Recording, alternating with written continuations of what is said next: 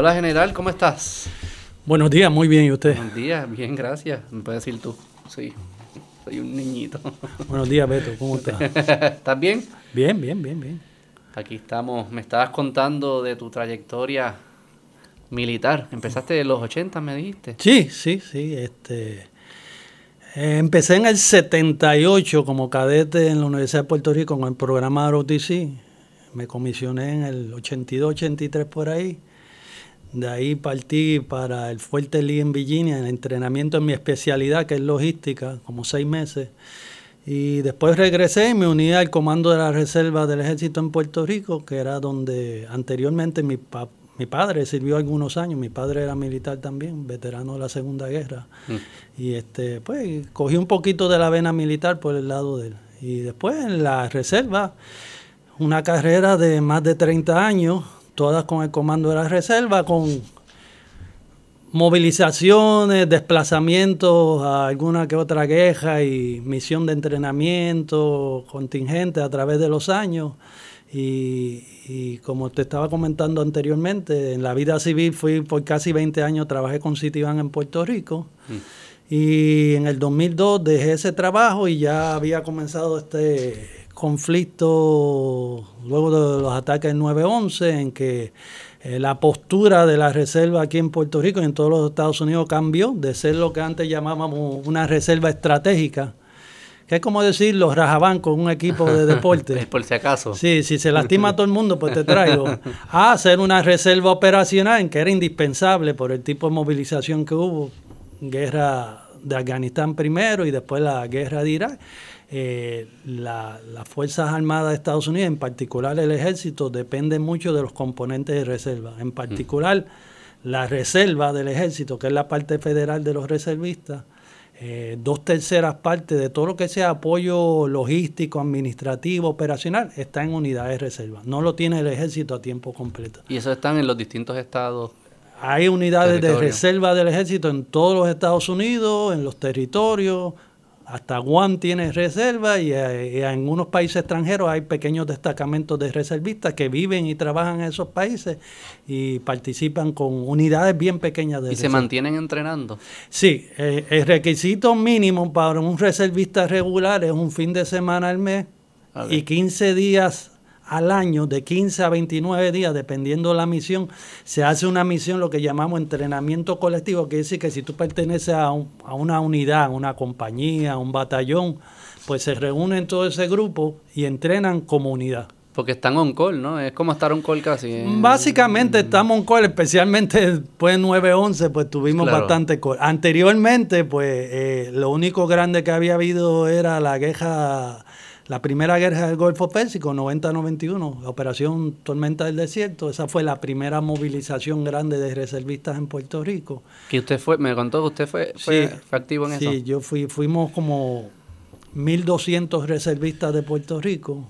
¿Cómo es esa experiencia de ir a un lugar de batalla? Bueno, quizá mi perspectiva un poquito diferente, porque yo no he estado casado, no tengo hijos, así que no, no tengo ese, esa esa preocupación de irme, dejar, a mi esposa y a los hijos atrás. Obviamente tenía, tengo padres, tenía mi papá, mi padre y mi madre conmigo ahora, ahora solo tengo mi madre, que siempre se preocupan.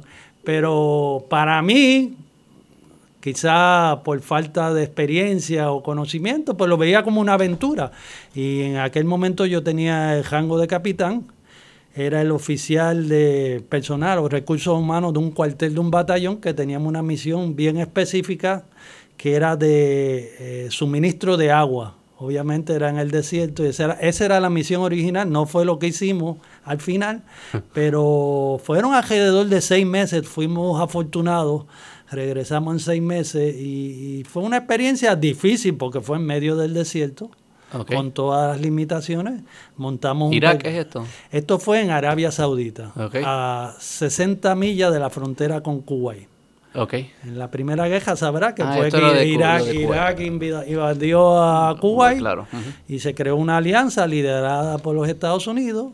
La mayoría de, las tropas de Estados Unidos y la, y la coalición estaban en Arabia Saudita, ahí se prepararon y de ahí eh, procedieron en enero del, 2000, del 91 comenzó el ataque con bombardeos a, Irak y a Kuwait, donde había posiciones iraquí, y continuó con una invasión terrestre que duró 100 horas, lo llaman la guerra de 100 horas, porque combate terrestre duró alrededor de 100 horas y se liberó Irak. Las tropas de Irak retrocedieron y entonces... Eh, pero yo siempre pensé que se quedó la puerta abierta a volver porque Saddam Hussein seguía en el poder. Claro. Y obviamente esa es un área muy volátil, es un área de intereses nacionales grandes para los Estados Unidos y la mayoría de las naciones del occidente, obviamente por los recursos de, del petróleo y obviamente por la posición estratégica que cubre en, en, relación a los cuerpos de agua o digamos el canal de Suez y todas esas situaciones que se encuentran cerca de esas áreas. Porque es que yo tenía un amigo que era ex militar también del Navy, este, en Estados Unidos. De hecho, fue el que me introdujo al mundo de los podcasts, este, un americano. Este, y en conversaciones, pues, eh, sabes que hoy en día, pues, la, la, después de lo que pasó en Irak, principalmente la cultura más popular como que se distancia de los de estas invasiones militares o llamémosle aventuras militares. Y yo estaba hablando con él, viniendo más de esa perspectiva, y él, y él y también retando de por qué es que se invierte tanto eh, en, la milicia. Y él, y él me presentaba algunos puntos que, yo no, que no, no se entienden, yo creo que comúnmente. Y una de las cosas que él siempre me decía es que para que toda la economía esta mundial que tenemos, donde estamos todos interconectados y haya los barcos pasando y los aviones llevando mercancía de un lado a otro, funcione, tiene que haber gente eh, o barcos o militares o gente con poder asegurándose que los, cuerpos de agua estén protegidos y funcione toda esa logística. Y te, escucho ahora mencionar eso del de, valor estratégico de algunos canales y cuerpos de agua y me, volvió a esa, conversación. Y es algo que yo creo que no se entiende bien. ¿Tú puedes explicar cómo, cuando dicen lugares estratégicos, qué es lo que garantiza? El tener eso seguro y libre, ¿qué es lo que garantiza para, para la persona común en su vida? Bueno, este, del punto de vista de nosotros como parte de Estados Unidos, obviamente Estados Unidos siendo relativamente la potencia mundial más grande y la potencia económica más grande del mundo, pues obviamente tienen unos intereses que dentro de los intereses estratégicos se incluyen lo que llamamos donde caemos el aspecto militar con el Departamento de Defensa de Seguridad Nacional, mm. pero igualmente hay unos intereses económicos, mm. igualmente hay unos intereses eh, políticos y podemos hablar también de, visiones de, democrática, libertad, mm. derechos humanos, que es lo que la pancarta de los Estados Unidos trata de, proclamar. Obviamente, eh, Estados Unidos siendo una nación súper grande, pues no tanto hoy en día por, la globalización, pero anteriormente, en décadas pasadas, hace mucho tiempo, cuando tú ni habías nacido, mm. pues eh, dependía mucho de recursos de otros países, ya que había una industria y, y, recursos en Estados Unidos que aunque eran más grandes que otros países, no se habían desarrollado al nivel que están hoy en día. Este, de energía estás hablando principalmente. Energía principalmente. Sabemos que hoy en día Estados Unidos es independiente en lo que se respecta al petróleo, si lo mm. quiere ser. Depende, depende de quién esté en, la administración del gobierno.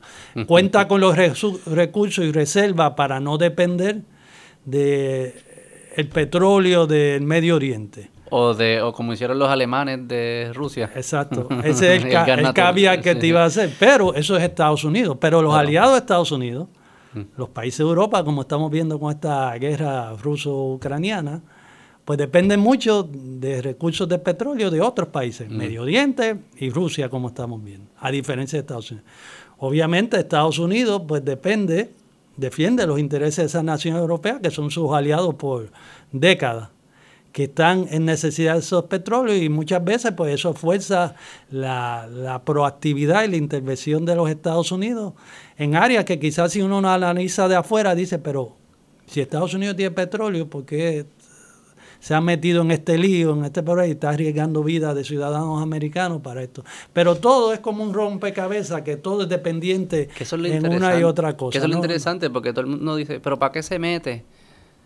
Y a simple vista es una pregunta válida, ¿para qué se mete? Pero si lo analizas un poco más, empiezas a ver, pero es que si no se mete, tu vida se puede ver afectada acá. No siempre, quizás eso lo usa también de excusa de que, ¿verdad? Para, aventurarse cosas que no son legítimas. obviamente, como decimos en Puerto Rico, todo el mundo jala para su lado. Todo el mundo jala para su lado. Estados Unidos va a defender lo que le convenga a ellos económicamente, políticamente. Pero que a veces hasta el mismo ciudadano americano no lo, no, lo entiende. No entiende porque no son temas que se discutan abiertamente, no mm. son temas que máximo en las universidades de Estados Unidos, que sabemos que la mayoría ahora cuestan eh, las del Estado, la mayoría, y algunas privadas con posturas liberales, pues es bien difícil de entender desde ese punto de vista y de mi humilde opinión y conocimiento. No soy un experto en el tema ni nada que quepa, pero sí hay muchos factores entrelazados y muchas veces se publica quizá una... Se lo puede quitar si le molesta mucho. Eh, una, una, una visión o una, una línea que para mí, de mi experiencia personal, no es del todo cierta. Eh, yo he oído muchas veces en todos los medios de que Estados Unidos se mete en la guerra porque la industria de defensa lo obliga a meterse en la guerra mm. y para generar dinero y que hay influencia, especialmente con la guerra de Irak, había muchos comentarios y muchas historias de que si el vicepresidente en aquella época, Cheney, Cheney. era inversionista o era dueño de... Yo puedo hablar de mi experiencia personal, porque cuando yo fui a la guerra de Irak en 2004-2005, yo era director de logística de la base más grande que había en Irak, que era lo que llamábamos el complejo de las bases Victory, que estaban en Bagdad, al lado del aeropuerto. Y obviamente eh, yo vi el cambio en la dinámica entre la primera guerra que yo fui en el 90-91 a la que fui en 2004-2005. En el 90-91, cuando yo estuve en Arabia Saudita, estuvimos en el desierto, todo lo proveía el ejército, básicamente eh, eran muy pocos lo que llamamos contratistas, compañías civiles dando el servicio. Okay, okay, okay. Acá cuando voy a Irak en 2004, 2005, quizás porque ya el teatro estaba lo que llamamos desarrollado, ya cuando yo llego a Irak llevaban año y medio la fuerza de Estados Unidos y la coalición en control de Irak, pues todo lo corrían compañías privadas compañías privadas de defensa eh, en, administración de, la logística, que era mi área, y otras áreas, la seguridad, la construcción. Eh, y eso era algo que quizá no se veía tanto antes, pero obviamente hay un, un, caveat a eso. las Fuerzas Armadas de Estados Unidos se han reducido dramáticamente después del final de la Guerra Fría. Claro. O sea, cuando yo fui, cuando la guerra del Golfo en 90-91, el ejército quizá contaba con tropas regulares más de un millón y pico de soldados. Hoy en día apenas llegan a 400, 500 mil. ¿Cuándo se acabó el draft? El draft se acabó en el 75, por ahí. Eso, venía antes. Sí, sí, sí. esa caída, ¿tú entiendes que fue la Guerra Fría fue como que un fin. Un catalítico. Un catalítico. En que Estados Unidos, porque en aquella época el reto más grande, el oponente más grande era la Unión Soviética. Obviamente la Unión Soviética desaparece. que estás moviendo un poquito la cámara, si quieres echarte para Este. Seguimos. En aquella época China todavía estaba medio cerrado, con una economía cerrada y no eh, presentaba un reto ni un peligro para Occidente. Era como una noción de que ya estamos seguros, ya no es necesario invertir tanto capital ni tantos recursos en, para defendernos. entonces eso produjo que se, se, redujera la cantidad de personal y de dinero que, que hay en, en la milicia. Entonces cuando surgen estos nuevos eventos, quizás ya entonces en vez de contar con tanto personal tienes que entonces usar contratistas, que es más dinámico, ¿no? Como que los puedes aprender y apagar más fácil. Sí, sí, sí, es más económico. Aunque veas que cuesta millones, es mucho más económico. ¿Sale más económico? Sí, sí, por eso se invierte en eso. De hecho, este, si tú ves el presupuesto de defensa de los Estados Unidos, si tú lo comparas sin ajustarlo, vas a decir, pues si están invirtiendo muchos más billones ahora en defensa, pero si lo comparas como un por ciento de... De la economía completa. De la economía de, de, Gross National Product, del Producto Nacional Bruto, es casi la mitad de lo que era en la época de la Guerra Fría. Estaba escuchando sobre eso, como esa tendencia se ve en todos los países, en los europeos y eso. Rusia no, Rusia seguía invirtiendo más y más y más. No sé si China también un poco. Sí, sí, pero Pero en, general el mundo invierte menos en defensa. Quizás ahora empieza a cambiar de nuevo, bueno, porque Alemania ahora entonces está invirtiendo más. Alemania es un caso muy interesante, que quizás por su historia o por la mentalidad europea, eh, cuando comenzó esto de Ucrania y, Rusia, eh, salieron unos anuncios y de hecho hizo una entrevista el comandante en jefe de las Fuerzas Armadas de Alemania. Y obviamente cuando explota todo esto, pues dicen, va a intervenir la OTAN, Alemania es parte de la OTAN. Él dijo, ¿y con qué ejército? Yo no tengo ejército en Alemania. Desde la Segunda Guerra Mundial ellos no... Después de la Guerra Fría. ah, también. Sí, sí, bajo la, acuérdate que la Guerra Fría estaba, la, división y, la y hubo instancias en que estuvieron muy cerca de, de, una invasión de la Unión Soviética a, Alemania Occidental, estaba en Alemania. Mm. Eh, luego de eso, deterioro total de las Fuerzas Armadas, que ya era sabido hace, no es nuevo, llevan como 15, 20 años en ese estatus o más. Eh, Allí, tranquilo. Eh, la inversión en la defensa nacional mínima. ¿Y cómo hicieron entonces lo del gas natural con Rusia? ¿Cómo no...? Bueno, las naciones, lo poco que sé del tema, sí, sí, este, las naciones europeas que dependientes, mayormente Italia, creo que depende dos terceras partes También. de su, su, lo que llamaban en inglés el oil, que es lo que usa para la calefacción, Alemania, Bélgica, eh, de lo que reciben de Rusia. Y decidieron irse por una política, ya que Putin, el actual lo podemos llamar presidente, autócrata, dictador, como le, le Jefe de Estado. este, eh, no era comunista doctrinalmente, no había implantado una doctrina comunista, pues dijeron, pues después que tengamos una relación amena con él y, hagamos negocios que le beneficien, pues él no va a hacer nada fuera de, lo común, no, no, no es realmente un, un peligro para nosotros, para la estabilidad de Europa ni la seguridad de Europa. Obviamente hoy en día vemos que eso estaba totalmente... Y él era ex KGB, ¿no? Eh, Putin, por entrenamiento desde jovencito era eh, agente de inteligencia de la KGB. Sí, que eso no se te va, ¿no? Mm, no creo, ¿no?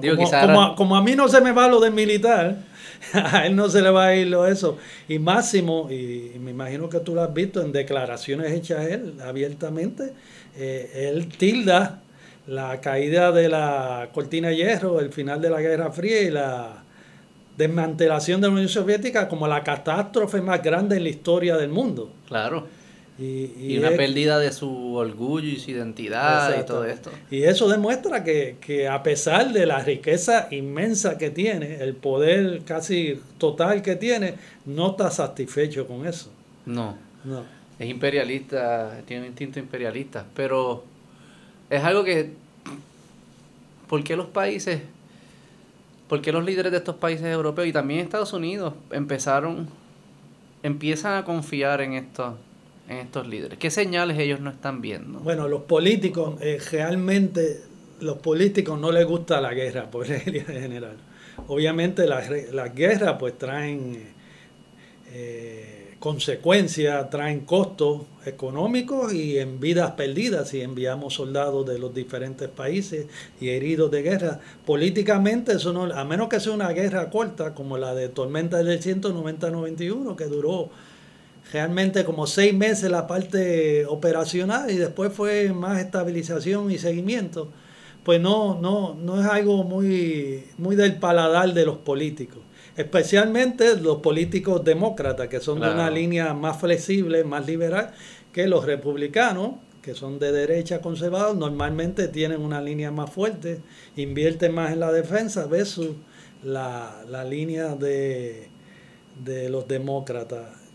Yo tengo una, a base de lo poco que he visto y el poco conocimiento de que esto se deja llevar mucho por personalidades de los líderes, en mi opinión personal, no, no está escrita en ningún sitio. Nada.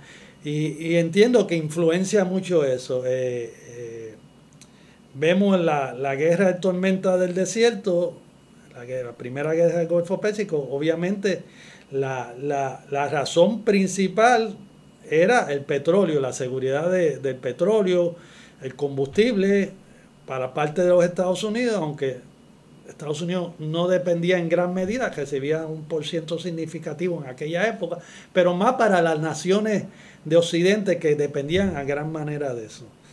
El George Bush padre, que era el presidente, una persona que había sido embajador en China, había sido director de la CIA, héroe de guerra en la Segunda Guerra Mundial, el piloto de combate más joven ¿Ah, de, la, de, la, de, la, de la Armada mm. en, en, la Segunda Guerra Mundial, que su avión fue derribado y perdió a su copiloto. Este, obviamente tenía una, aunque se veía así como medio nerd, medio estudioso, tenía una, una visión eh, conservadora fuerte. Y obviamente cuando sucede esto, él ve que, mira, la única alternativa, no podemos dejar que un dictador como Saddam Hussein invada a Kuwait, que era aliado de Estados Unidos, ponga en riesgo a Arabia Saudita, con el que había un acuerdo de defensa y apoyo. Y obviamente están envueltos unos intereses nacionales de seguridad de esa área para Estados Unidos y intereses económicos en la realidad. Pues decisión del presidente con la asesoría de su gabinete. Más adelante vemos, este, y hay varios conflictos grandes que tienen que hay entre medio de eso, que, tienen diferentes circunstancias, pero hablando de los de lo más que se han cubierto, eh, obviamente la Afganistán, que fue después, eh, la primera guerra después del 9-11, sabemos que la razón principal de atacar a Afganistán, porque realmente Afganistán eh, no tiene ningún interés económico para los Estados Unidos. A pesar de que he oído teorías de algunos... Hay minerales ahora que están Sí, sí, he oído... es más una es las, industrias nuevas. Interactué el año pasado con un profesor argentino y, y él enfatizaba que, que, había unos acuerdos de Estados Unidos para explotar los recursos mineros y que por eso Estados Unidos se había metido en Afganistán y que Estados Unidos había ganado la guerra en Afganistán. No, pero son cosas recientes. Esos los minerales en cosas esa recientes. Esa era la teoría de él. Yo, no, yo no la compré porque obviamente yo me muevo en una esfera en que tengo acceso a cierta información que las personas normales no tienen. Él no tiene acceso. Y, y de hecho, y lo mismo decían de Irak. Y si usted analiza, si tú analizas ahora mismo, la mayoría de las operaciones de explotación de petróleo en Irak, ¿sabes quién las tiene? China. no, es Estados Unidos. Mm. Estados Unidos tiene menos de... Las compañías que hay explotando petróleo en, Irak... Son China. La mayoría son China. Hay de China, hay de India y hay de Estados Unidos también y de... Y británica misma. Creo que británica. Pero la mayoría, dos terceras partes, la última vez que venía, eran China. O sea, si fuera Estados Unidos, pues ¿por qué Estados Unidos no se quedó con, con todo eso? Este, pero esa es la teoría. En Afganistán, como tú bien dices, apenas se está comenzando.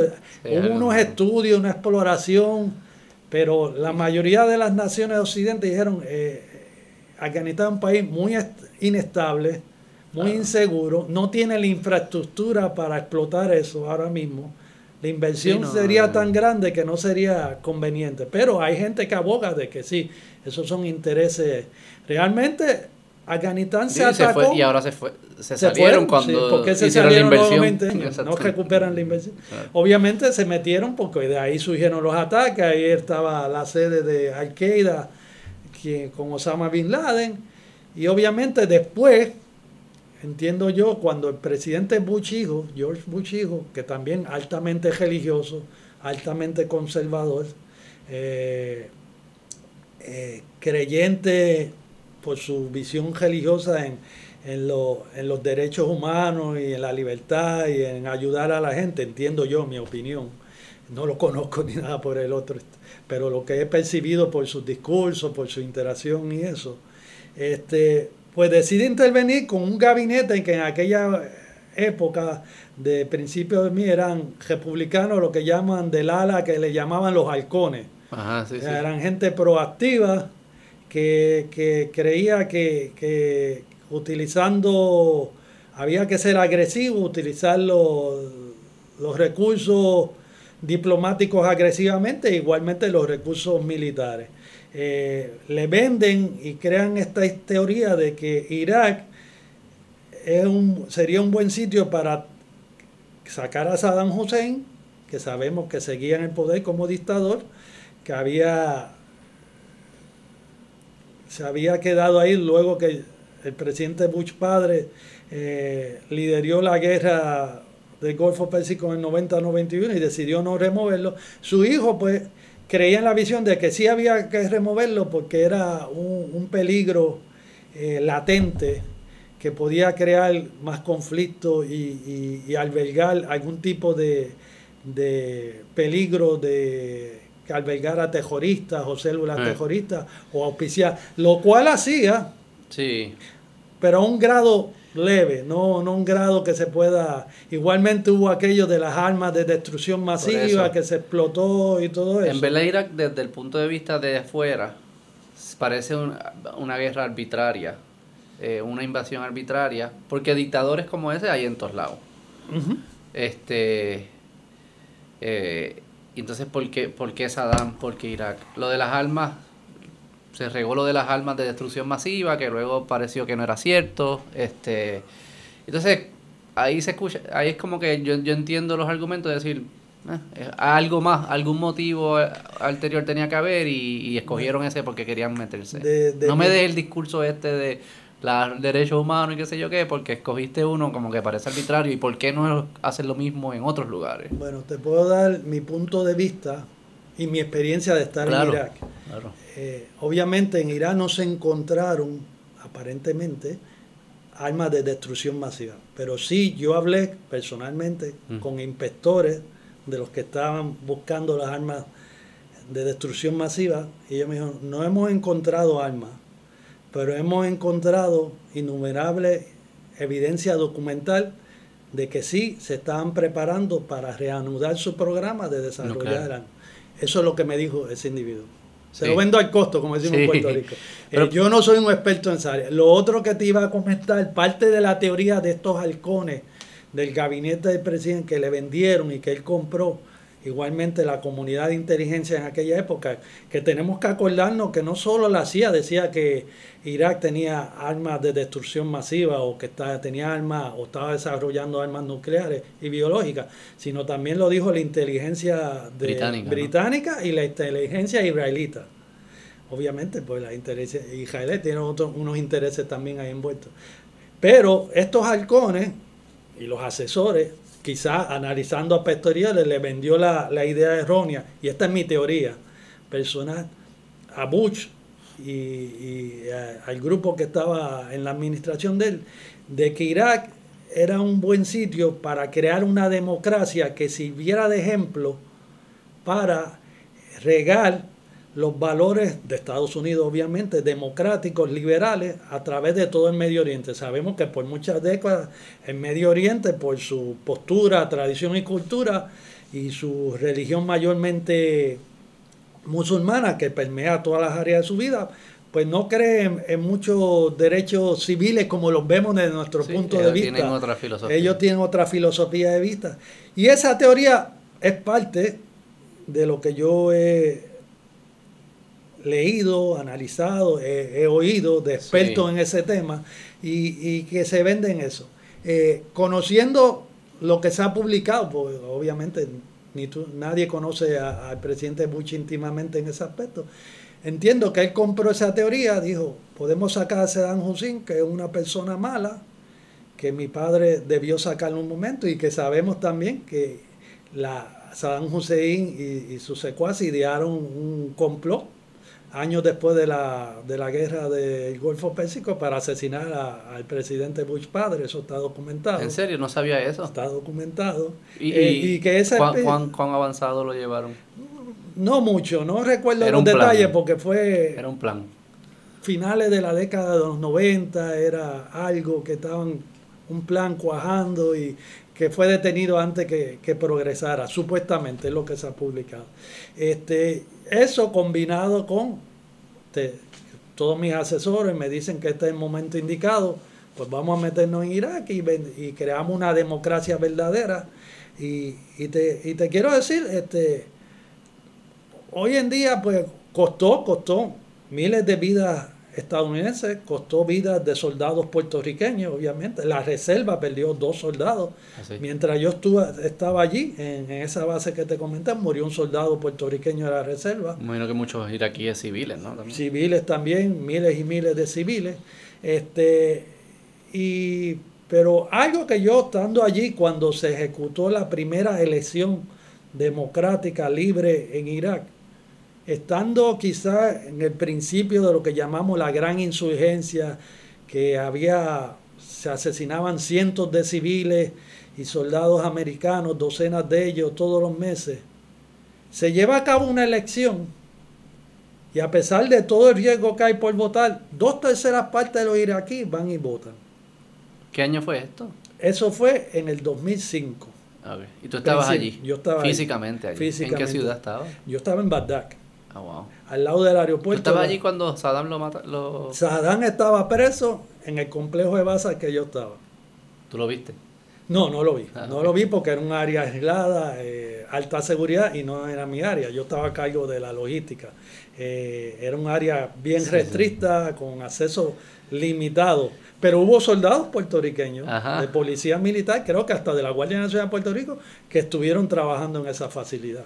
Entonces, dos terceras partes de los iraquíes participaron en la elección, aun cuando ah, tú Aún dices que había un riesgo De muerte. Ah, sí. De muerte. de quiénes eran como militantes de, de Saddam o terroristas que no querían que participara en la Que elección. no querían que hubiera una elección libre. Obviamente, Ajá. gente del antiguo gobierno de Saddam Hussein, igualmente gente descontento, había células de Al-Qaeda que estaban todavía eh, había influencia de Irán.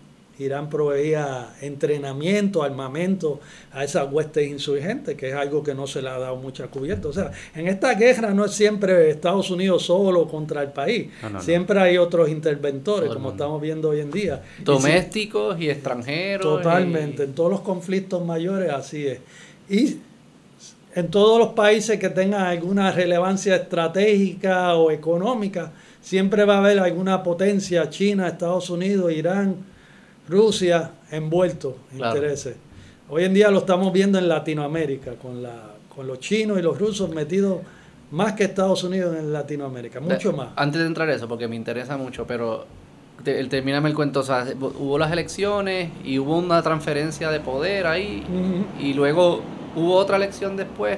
¿O Ha habido, ha habido varias elecciones, pero ha habido corrupción rampante, ha habido la, la debacle esta de, y no soy experto en religión, de la división dentro de la religión musulmana entre las facciones suní y shia. Eh, entiendo que Saddam, la facción de él era la minoría. Ahora mismo no recuerdo si era suní o chía. Sí, yo no me acuerdo tampoco. Yo tuve un Este, episodio de esto. Alguien él, me él- explicaron. él era la minoría y controlaba todo con, Claro. con mano de hierro, puño de hierro. Al ganar la libertad, pues los que estaban oprimidos, pues no quieren más a gente de esa envuelta.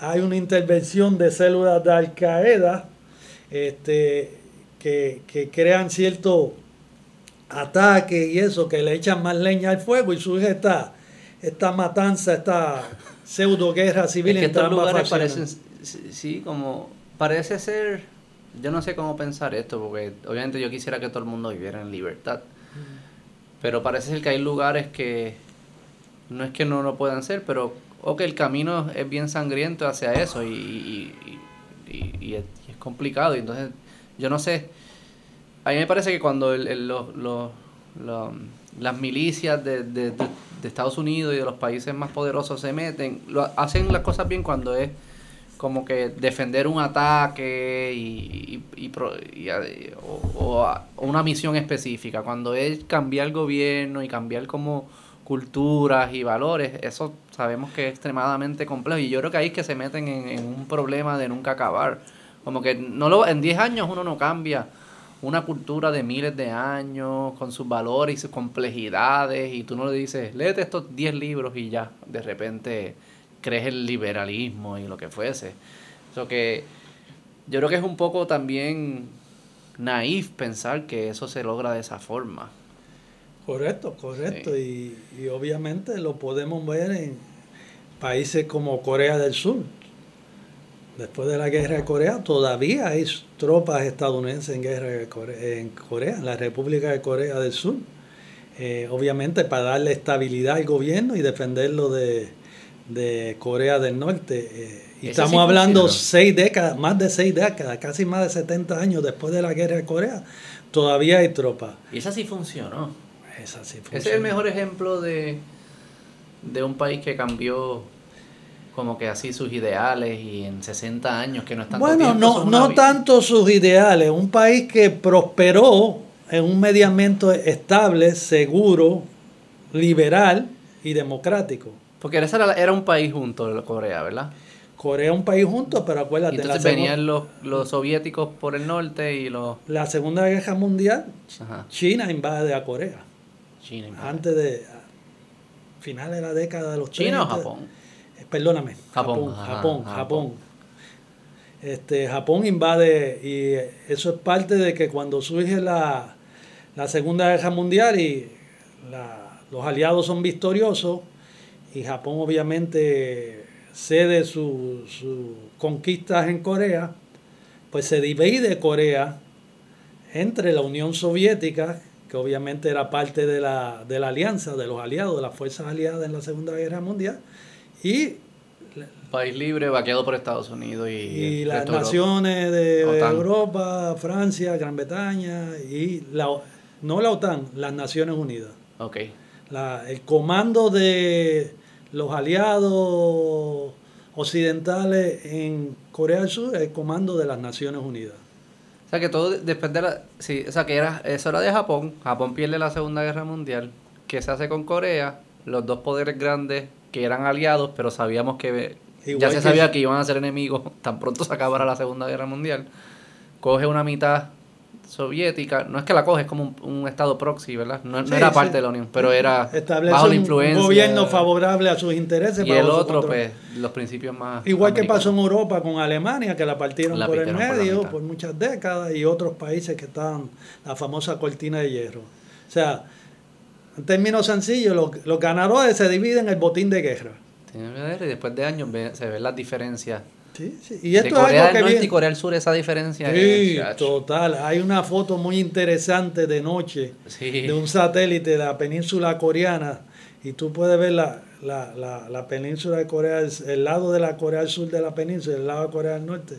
Y yo he tenido la oportunidad de estar varias veces en Corea del Sur y te digo, es una nación súper próspera. ¿Y has ido al borde de la frontera? Sí. Al DMC, es que se llama. DMC, la zona desmilitarizada. Y eso es bueno, tú puedes pararte y ver a los soldados coreanos comunistas parados del otro lado. Y, es bien gracioso o bien curioso que hay una parte que hay dos edificios, si no me equivoco, para reuniones, como dos salones de conferencia, eh, bastante rústico, no nada fastuoso. Y entonces, en el mismo frontera entre las dos Coreas, y entras al edificio, un lado es de Corea del Norte comunista, un lado de Corea del Sur. El lado de Corea del Sur tú puedes ver los militares de la Policía Militar de Corea del Sur, coreanos altos, no pusieron coreanos pequeños, en forma, musculosos, parados en lo que llamamos nosotros eh, en inglés parade red, descanso tipo parada, con los brazos cruzados en la espalda, con gafas de sol, almidonados, planchados, con los, y el otro lado tú ves los, soldados de Corea del Norte, no sonríen, no hablan, mirándose y así están rotando todo el día a las 24 horas. Mm. En postura, de decir, aquí estoy yo para defender lo mío y obviamente del otro lado, aquí estoy yo para defender lo mío del otro lado. ¿Cómo es esa mentalidad del soldado? Que como que por un lado es bien es bien disciplinado, es bien de, seguir instrucciones. O sea que esas personas, eso, ponte en el punto de vista de esos soldados de Corea del Norte. ellos están como que esto es lo que me tocó, este es mi deber, esto yo lo tengo que hacer, yo no cuestiono, yo no hago nada. Así que piensa el soldado usualmente. Bueno, sin ser un experto en Corea. No, pero también los americanos, imagino que algunos americanos que fueron a guerra y era como que... Es, diferente. Porque yo estoy aquí, pero no se hacen esa pregunta, yo estoy aquí, este es mi deber, yo tengo que hacerlo. No, Hoy en día es muy diferente de mi punto de vista. Primero, Corea del Norte es una sociedad cerrada. Sí, sí. No hay derecho, no, no hay libertad de expresión, no hay libertad de comunicación, ni de religión, ni de prensa, ni nada por el Los únicos canales que hay son del gobierno. Sí. En todas las casas en Corea, o en la mayoría, vas a ver una, una foto del líder máximo de ellos. Eh, están indoctrinados y eso es lo único que conocen. Viven en ese mundo. Supuestamente por décadas se le ha dejado saber que Corea ganó la, guerra de Corea, que la Corea comunista, y que fue Estados Unidos y las naciones occidentales los que invadieron porque querían apoderarse de Corea del Norte. Eh, sabemos por documentación histórica y hechos históricos que eso no fue así. Este, pero eso es lo que le venden y eso es lo que la gente, como no tiene acceso a más ninguna información, es lo, que, compran, desde mi punto de vista. Este, el servicio militar es obligatorio. Para la mayoría de los soldados, que como en todos los países vienen de las estratas más bajas, eh, porque sabemos que siendo militar no te vas a hacer rico, este, eh, pues, eh, ¿qué le provee? Un salario consistente con que alimentarte un standing y un standing, aunque es mínimo, pero que es mayor que el promedio del ciudadano común y corriente promedio en Corea del Norte. Claro. Estados Unidos, en tiempos recientes, como mencionaste antes, ya no existe el servicio militar obligatorio desde finales de los mediados de los 70. Pues una dinámica completamente diferente. Eh, habrás visto en la televisión los medios, tienen que hacer una campaña constante para reclutar soldados. Tienen que ofrecerle algún tipo de beneficio económico mm. y que sea atractivo para los jóvenes. Siempre hay un por ciento de jóvenes tanto en Estados Unidos como en Puerto Rico, de que sí le llama por vocación la carrera militar. Claro. Que entiende que es una buena oportunidad, una buena carrera, que es una institución de valores y que... Temas familiares también. Que... Sí, y que, va a estar ahí para, para cuidarlo y apoyarlos y, y mantenerlos. Obviamente hay que tener de perspectiva que todo el que se une a una fuerza militar coge el riesgo en volverse. Pero Estados Unidos tiene muchos problemas de, reclutar eh, personal cualificado. Y cada vez que y, y si me preguntan mi opinión, los militares en Estados Unidos están muy mal pagos, aunque ganan más dinero que el sueldo promedio en Puerto Rico. Pero yo entiendo que para lo que hacen y los riesgos que toman está muy mal pago. Pero siempre del lado político y aún del departamento, ahí está esta idea que yo no encuentro que es errónea de mi, de mi punto de vista, de que no queremos gente que se meta a las fuerzas militares por, que reciba un buen por dinero. Queremos que sea por valores, por principios, lo cual en un mundo real son muy pocos los que hacen, es una minoría.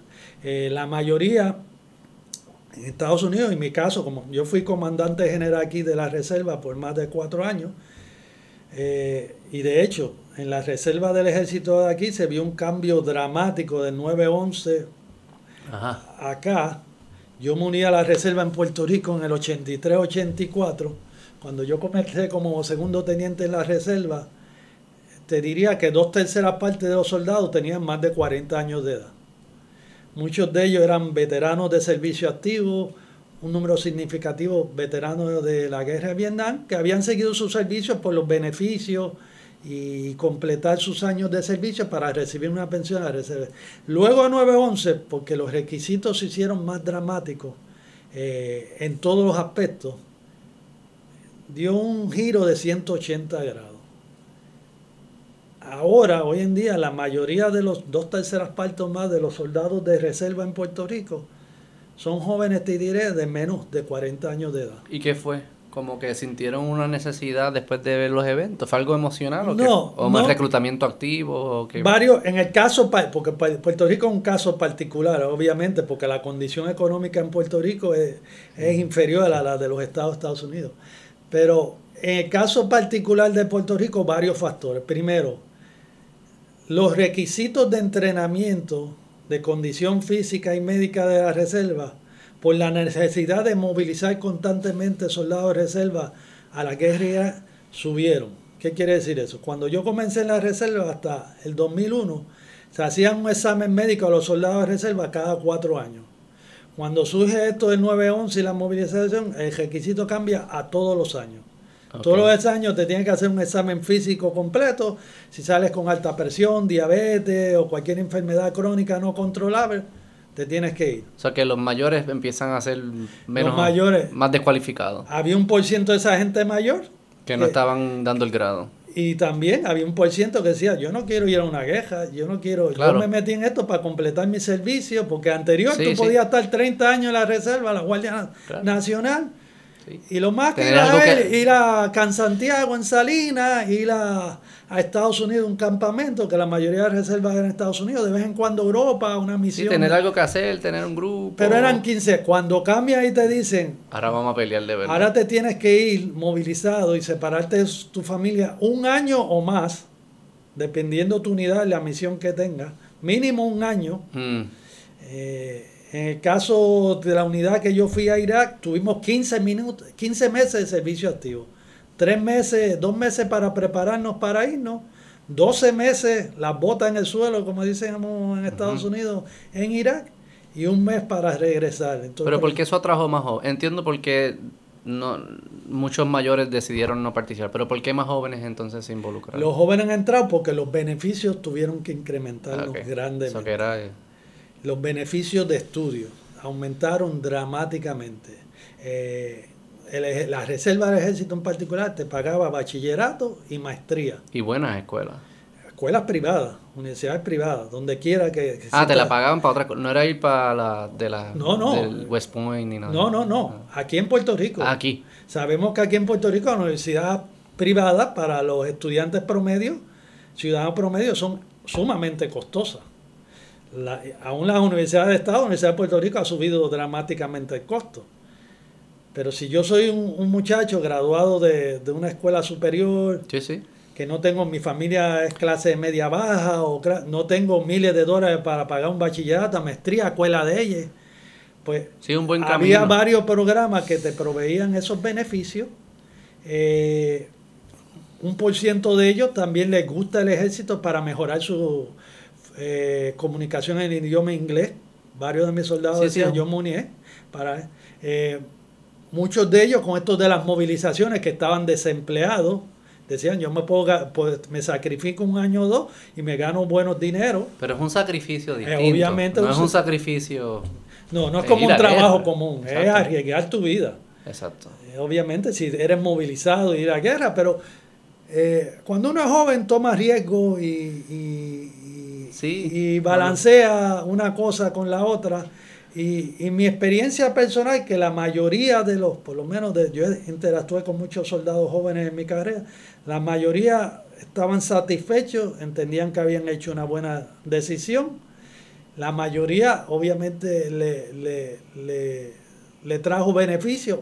Hay unos casos de que trajeron condiciones, lesiones, enfermedades, que le, le, afectaron su vida diaria, pero la mayoría fueron, en mi experiencia, en mi restauración, eh, lo que comentaban era positivo. Eh, obviamente todo el mundo no nace para, para hacer una cajera 20 o 30 años.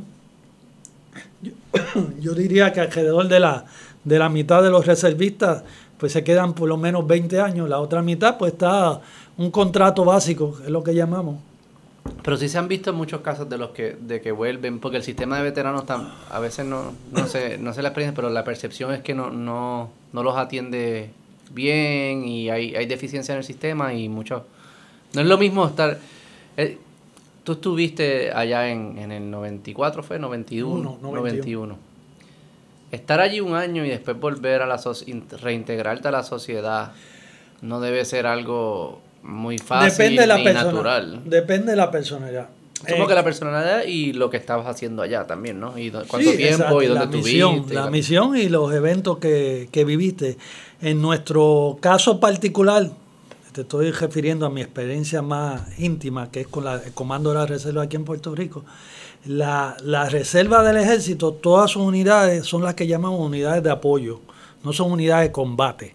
Okay. O sea, que son unidades que por regla general, y te voy a hacer una historia sobre eso, eh, no están diseñadas ni entrenadas fuera de entrenamiento básico de combate que se le da a todos los soldados, de participar y operar combatiendo en ofensivas, atacando. Mm.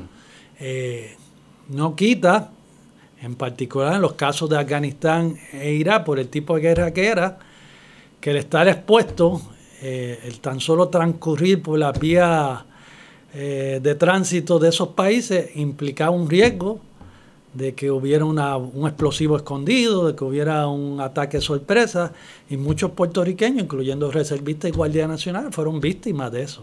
Mm.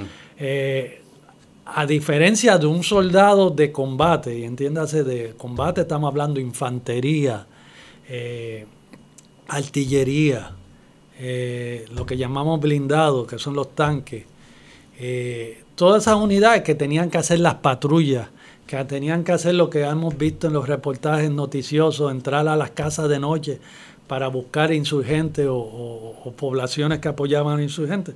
Eso obviamente coge un riesgo mayor y recibieron muchas bajas.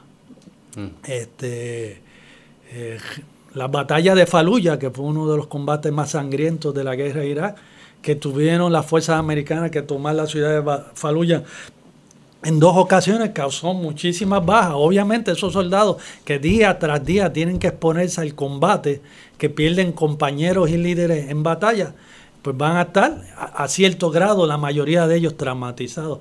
A diferencia de los soldados de apoyo, que muchos de ellos estuvieron dando apoyo en las bases grandes, como el caso mío y de la mayoría de unidades de reserva, salíamos infrecuentemente fuera de la base aunque había cierto tipo de unidad, la unidad de transportación, que la reserva tiene un batallón, que de hecho la primera baja de un soldado reservista de Puerto Rico fue un soldado que murió de una unidad de transportación que iba en lo que llamamos un convoy de vehículos a través de Bagdad y fue atacado con cohete el vehículo y el muchacho pereció. Oh, Obviamente los que estaban en el camino, en la carretera constantemente, como la unidad de transportación, policía militar, que también en la reserva contamos con eso, pues están más expuestos que las unidades de... tenemos unidades de correspondencia, postales, en la reserva, porque acuérdate que cuando está un teatro de queja, todo lo tiene que coger la milicia. Ustedes están montando, ustedes montan como una, una ciudad y una sociedad allí. Todo lo que hay en nuestra sociedad tiene que estar allí, con movimiento de comida, de medicina, de personas, de comunicación, de información, telecomunicaciones. No existe. Usted está en un sitio que no existe nada de eso y lo, lo va montando. Lo vamos montando. Este, eh, Mencionaste construyen también. Construimos. Eh, la experiencia en Irak, con la queja de Irak, obviamente, eh, totalmente diferente a las anteriores eh, mayormente quejan en un ambiente urbano. Inicialmente se crea esta estrategia de hacer bases grandes. ¿Y qué se hacía? Se establecía una base grande como el complejo de las bases Victoria en Bagdad, al lado del aeropuerto donde yo trabajaba, en que las unidades de combate se albergaban, dormían, vivían ahí, hacían, cenaban, almorzaban sus alimentos, su aseo, su lavandería, eh, reparación de equipo, volver a cargar combustible, todo eso lo hacían en esas bases. Y en ciertos horarios de día y de noche, pues salían a patrullar fuera de la base y hacer la redada, sería el término raid en inglés, redada en español, pero no redada de la policía, redada militar, buscando insurgentes y, y células que apoyaban a los insurgentes. Esa estrategia después cambió eh, porque no estaba funcionando muy bien y se creó la, estrategia de la contrainsurgencia que, el que comandó el teatro en particular de Irán en ese momento, el general David Petreus, eh, que creó una doctrina nueva de contrainsurgencia, se llamaba, dijo, no, esto no estaba funcionando, tenemos que las unidades de combate se tienen que albergar en los poblados que están protegiendo y en los que están dando seguridad para que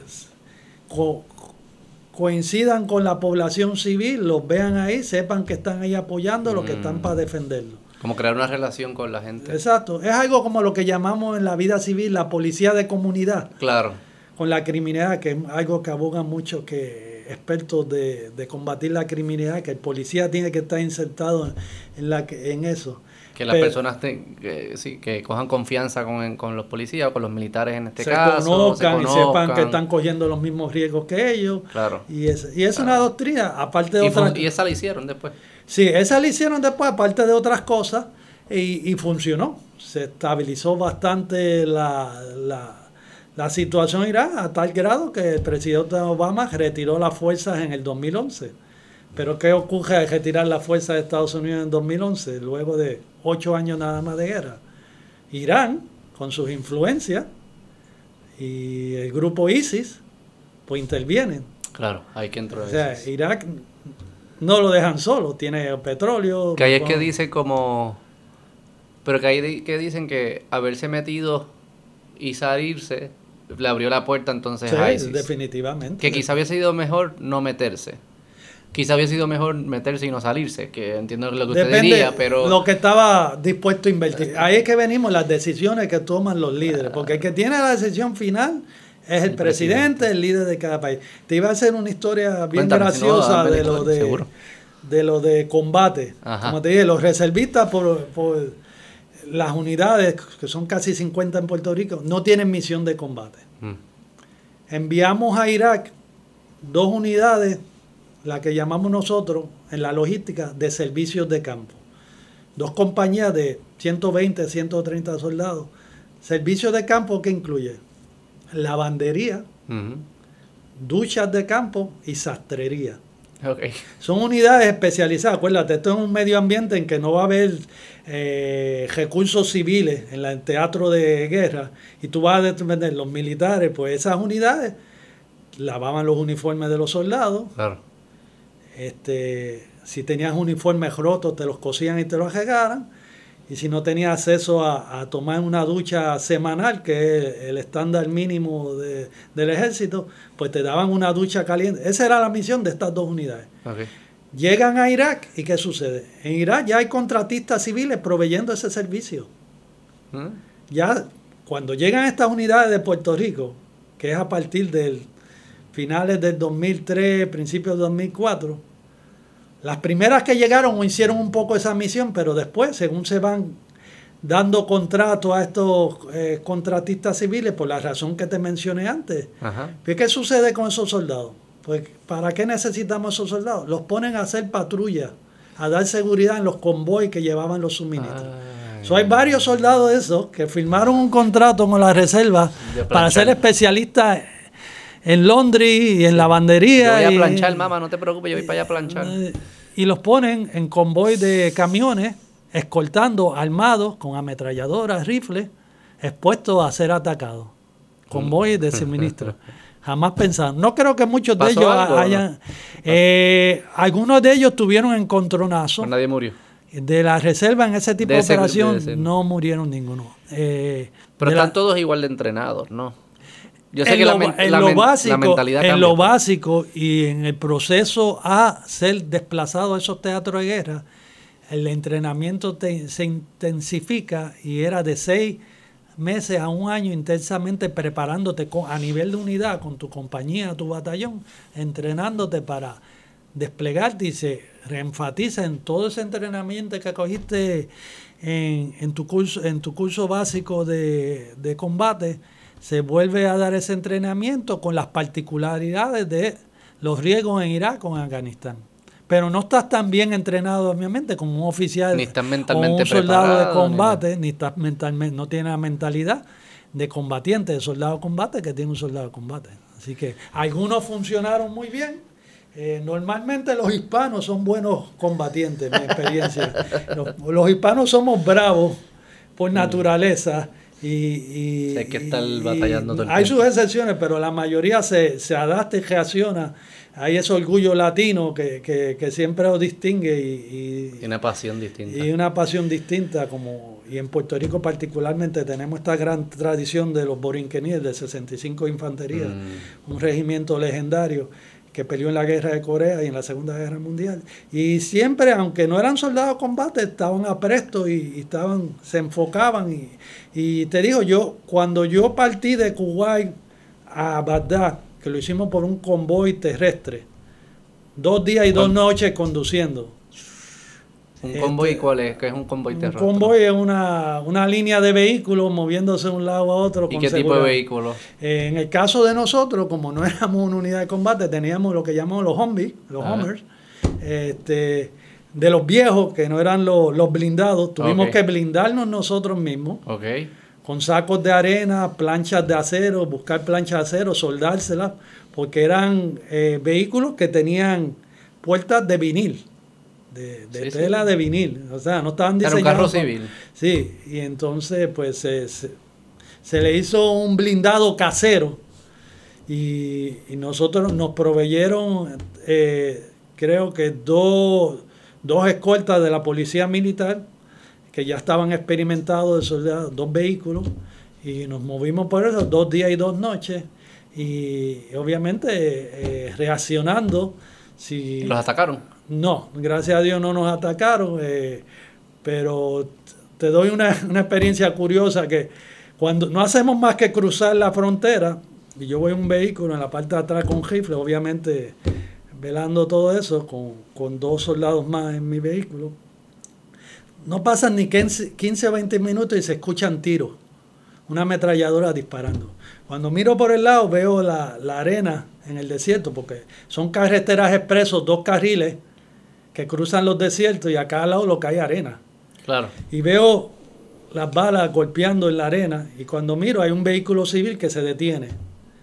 Y, entonces cuando miro es el, soldado de seguridad, policía militar, que le disparó, no al vehículo, sino al frente como una salva de advertencia que no se acercara al convoy, porque obviamente no podíamos dejar que se acercara porque como sabemos, hay de estos insurgentes suicidas que llevan un vehículo todo cargado. Pero no habían pasado 15 o 20 minutos y esa fue mi experiencia y yo desperté. Esto es de verdad.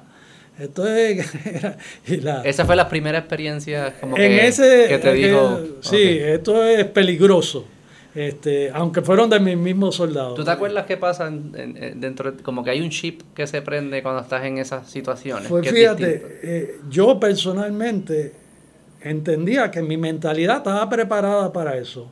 Como llevábamos ya tantos meses viendo unidades partiendo y con los entrenamientos, yo no que fuera, estuviera súper entrenado para combatir, pero con ese, estuvimos como un mes en Campamento Santiago entrenando en convoy, cómo reaccionar y ya era casi automático. Mm. Y eh, por lo menos en mi grupo y mi particular, y éramos una compañía pequeña, 140 soldados, y, estábamos bastante seguros y bastante conscientes y también era un cuartel de una brigada. O sea, estás hablando, la mayoría de soldados eran suboficiales, suboficiales son los sargentos y oficiales de alto rango. Mm. Suboficiales, o sea, casi todos, había muy pocos soldados rasos o, especialistas o cabos. Y, y, eso te da una sensación de que, que cogíamos más en serio porque habíamos escogido hacer una carrera profesional militar en la reserva, la mayoría de nosotros. Que eso es lo que, eso es lo que debe ser bien complicado para el que es de combate. Porque para tú estar en combate, tú tienes que tener una mentalidad bien de. Esto es la selva, básicamente. Y tienes que estar bien alerta. Y, y yo imagino que los stakes son tan altos que toda decisión que tú estás tomando todo el tiempo es de vida o muerte. Y que luego volver a una vida más mundana, donde no hay amenaza y tu mentalidad está como que como que casi estás buscando el rush, ¿no? Y eso debe ser una transición. Por eso quizás si no es de combate es distinto, pero el de combate es, debe ser bien complicada la transición. Sí, en combate obviamente es mayor aún, en mi opinión. Eh, particularmente estas unidades de combate que han estado bajo un ambiente intenso y que han salido del mismo vivos y satisfactoriamente se sienten desde mi perspectiva con una sensación de que lo logré, hice mi misión, fui parte de esto histórico y grande, pero cuando regresas a la vida civil, a la tranquilidad, quizá al desempleo, hmm. te saliste del ejército, no tienes desempleo, quizás tienes alguna condición por alguna lastimadura, alguna incapacidad que te hiciste, alguna herida en combate, recaes en el alcoholismo, en la drogadicción, y, y entiendo yo, y no soy experto en ese campo, cabe decirlo, de muchos casos de suicidio. Sí. Eh, aquellos soldados que han estado en combate de verdad, que han perdido compañeros, amigos entrañables. Porque acuérdate, a diferencia del trabajo normal, En el ejército tú convives con esas personas 24 horas al día. Y las unidades de combate, que la mayoría son muchachos jóvenes, de 18 a 25 años, eh, que viven en, una base militar, eh, aunque un por ciento de ellos están casados, viven muy cerca de, las bases en componentes activos, que es donde están la, eh, gran mayoría de las unidades de combate. esa es su familia, como tú bien dices y perder a un amigo que tú conoces hace cuatro o cinco años, que convive, come, te bañas con él, porque los baños en, la, en, las barracas militares son, ahora son más, más, privados, pero cuando yo comencé eran duchas juntas, no había privacidad. Este, pues se le hace muy difícil la adaptación. Y, ver, y muchas veces también ellos piensan, no, es que solo se murió, quizás piensan que se murió por culpa mía. O Queda el cargo de conciencia, porque si él era mejor soldado que yo, se murió y yo sobreviví, queda ese cargo de conciencia, lo que llaman... Eh, Survivor's guilt en inglés. Eh, ¿Cómo se dice en español? Eh, el síndrome de culpabilidad del sobreviviente. El español es tan largo. Sí, sí, el español mucho. este, y también hay algunos con el síndrome postraumático de estrés. Eh, que se quedan nerviosos, que fueron víctimas de innumerables bombazos. Soldados que. Acuérdate que el ejército activo, la unidad de combate, por lo que primero dije que es tan pequeño hoy en día que no llena.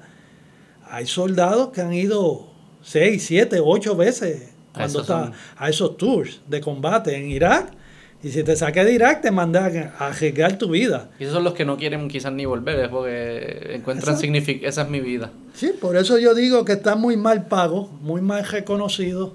Eh, eh, tenemos que tener comprensión y, facilitarle la vida y reconocer el saque. Con, apoyemos o no la razón de la guerra, ellos no tuvieron culpa. Ellos firmaron un contrato de servir a la nación hay que separar al soldado del político. Sí, los, los nadie, yo siempre digo, nadie odia más la guerra que el soldado que tiene que ir a ella en combatir.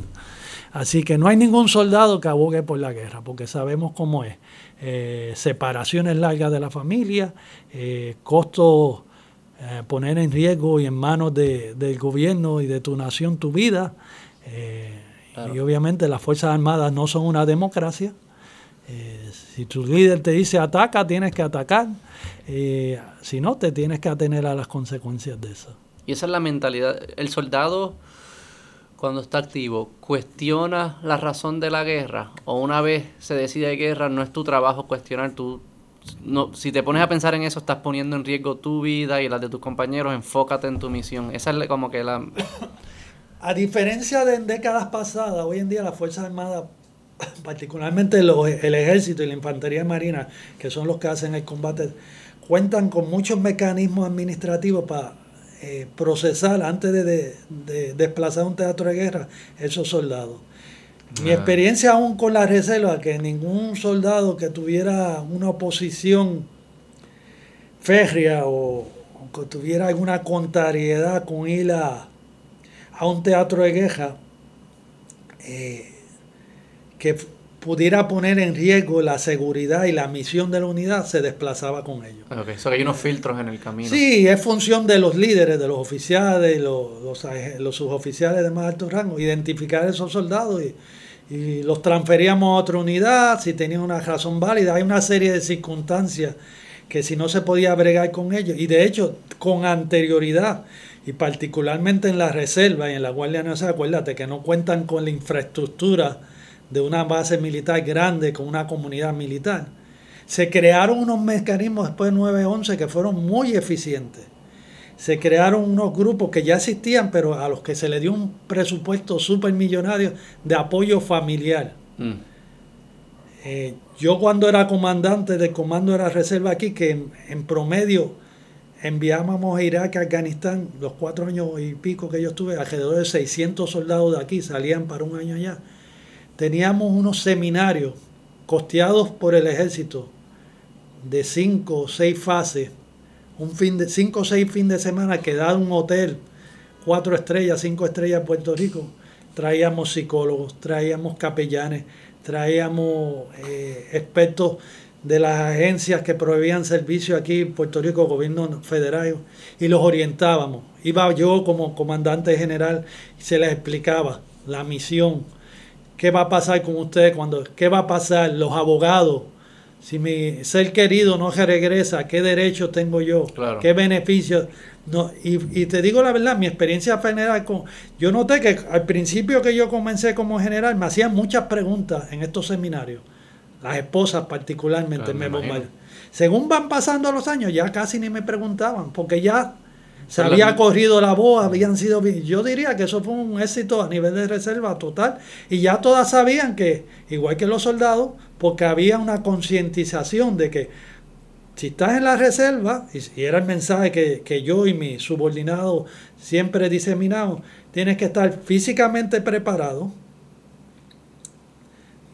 eh, médicamente preparado, financieramente preparado, o sea, tienes que, si tienes familia, tienes que dejarla estable financieramente y obviamente psicológicamente preparado con lo que vas a enfrentar. Una separación de un año más.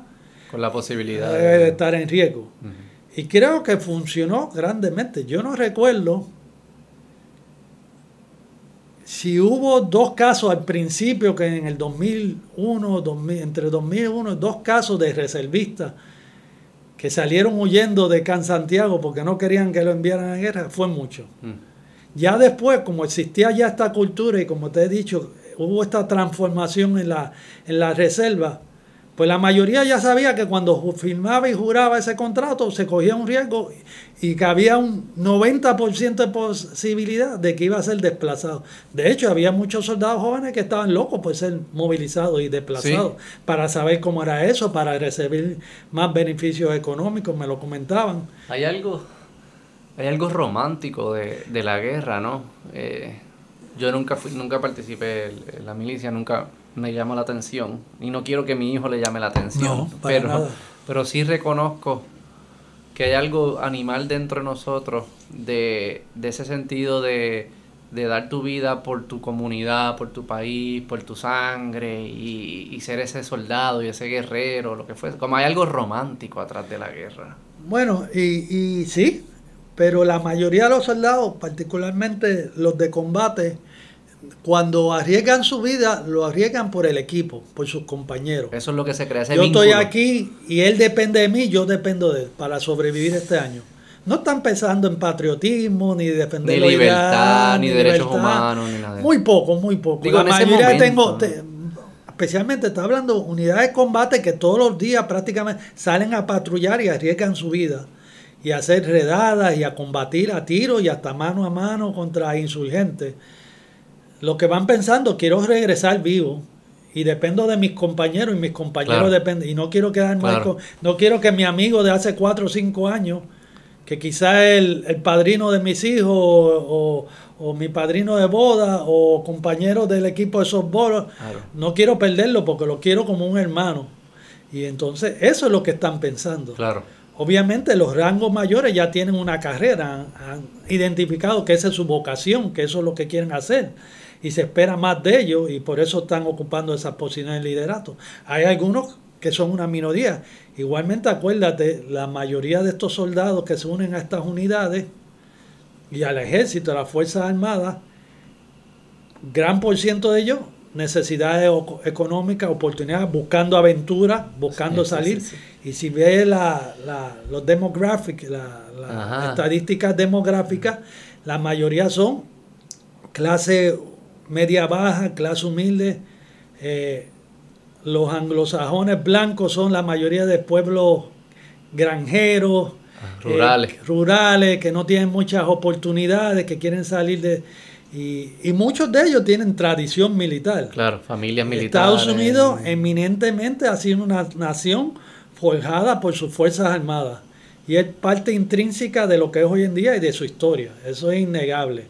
Y como en mi caso, quizás si mi padre no hubiera sido militar, yo nunca me hubiera interesado en la milicia. Claro.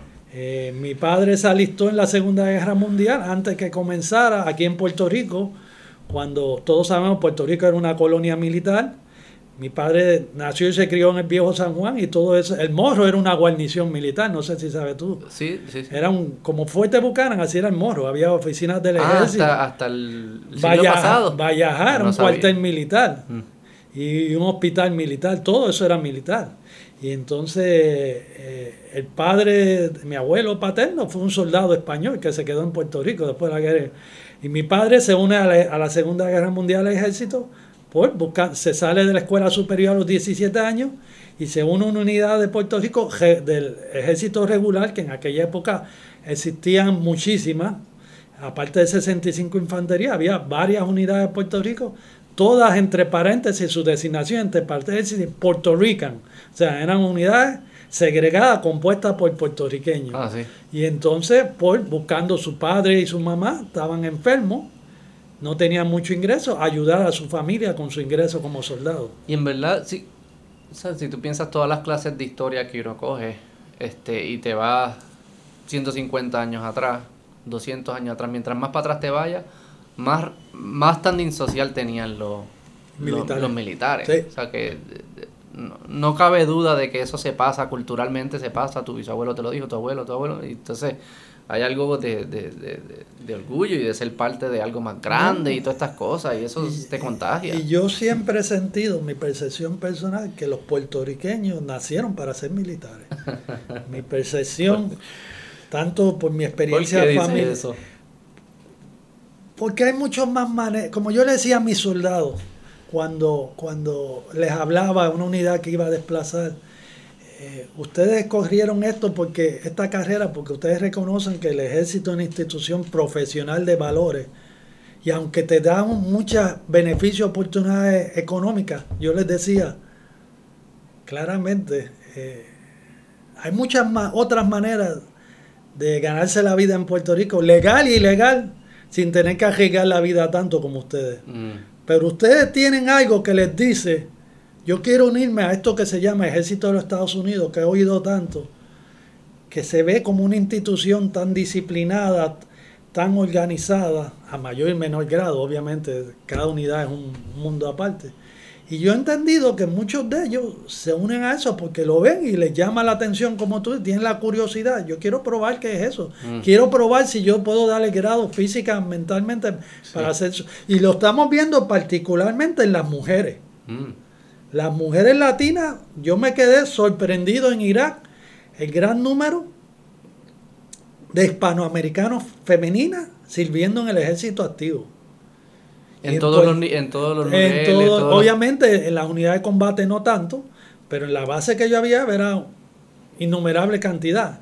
Y en Puerto Rico ha aumentado significativamente la participación eh, a tal grado que recientemente en los últimos años hemos tenido dos mujeres puertorriqueñas que han alcanzado el rango de general en la reserva del ejército. Este, así que, que hay algo... En los 90 eso no se veía. No, no. ¿Tú no tuviste compañeras? Sí, en la unidad que fuimos, porque era una unidad de cuarteles, pero. Pero poco, De, de ciento y pico había cuatro o seis mujeres. Ahora tuve una unidad de 120, probablemente tenga 15, 20, 25 mujeres. Eso yo lo escuché que es como controversial en Estados Unidos, esa conversación.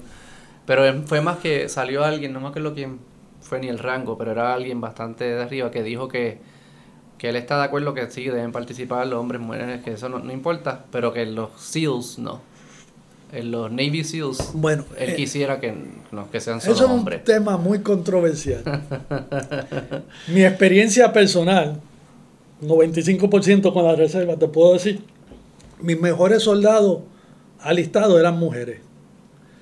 Los que más yo dependía, los más responsables, los más disciplinados, los que nunca llegaban tarde los menos desordenados, los más respetuosos.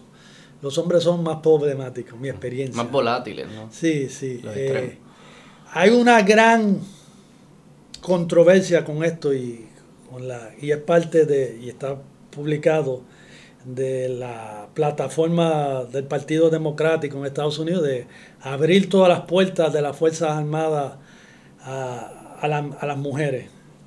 Obviamente hay quien dice que no. Yo particularmente soy de otra generación mucho más vieja que la tuya. Yo me crié cuando había hombres y mujeres solamente. Y biológicamente normal, el tema de los transexuales. Sí, pero normalmente los hombres eran más fuertes que las mujeres. Y había unos estándares. Y este y obviamente la razón por la que las mujeres principalmente no servían en las unidades de combate era que la mujer promedio, a diferencia del hombre promedio, no podía pasar los requisitos físicos de participar en ese tipo de unidad. Claro. De hecho, en muchas de esas unidades yo no hubiera dado el grado en requisitos físicos porque yo no he sido nunca atleta. Eh, pero ahora ha habido esta doctrina que ha permeado que para los que somos de la vieja guardia hemos notado que se han bajado los estándares para permitirle a las mujeres que puedan participar en, ese tipo de unidad. Que esto es peligroso, ¿no? Es peligroso, particularmente en las Fuerzas Armadas, como dicen los expertos en ese tema, que yo no soy, porque las Fuerzas Armadas no debe ser un, un sitio para un experimento social. Claro. Las Fuerzas Armadas y particularmente el Ejército y el Marine Corps, la infantería, tienen una sola misión. Acercarse, destruir al enemigo y ganar la batalla.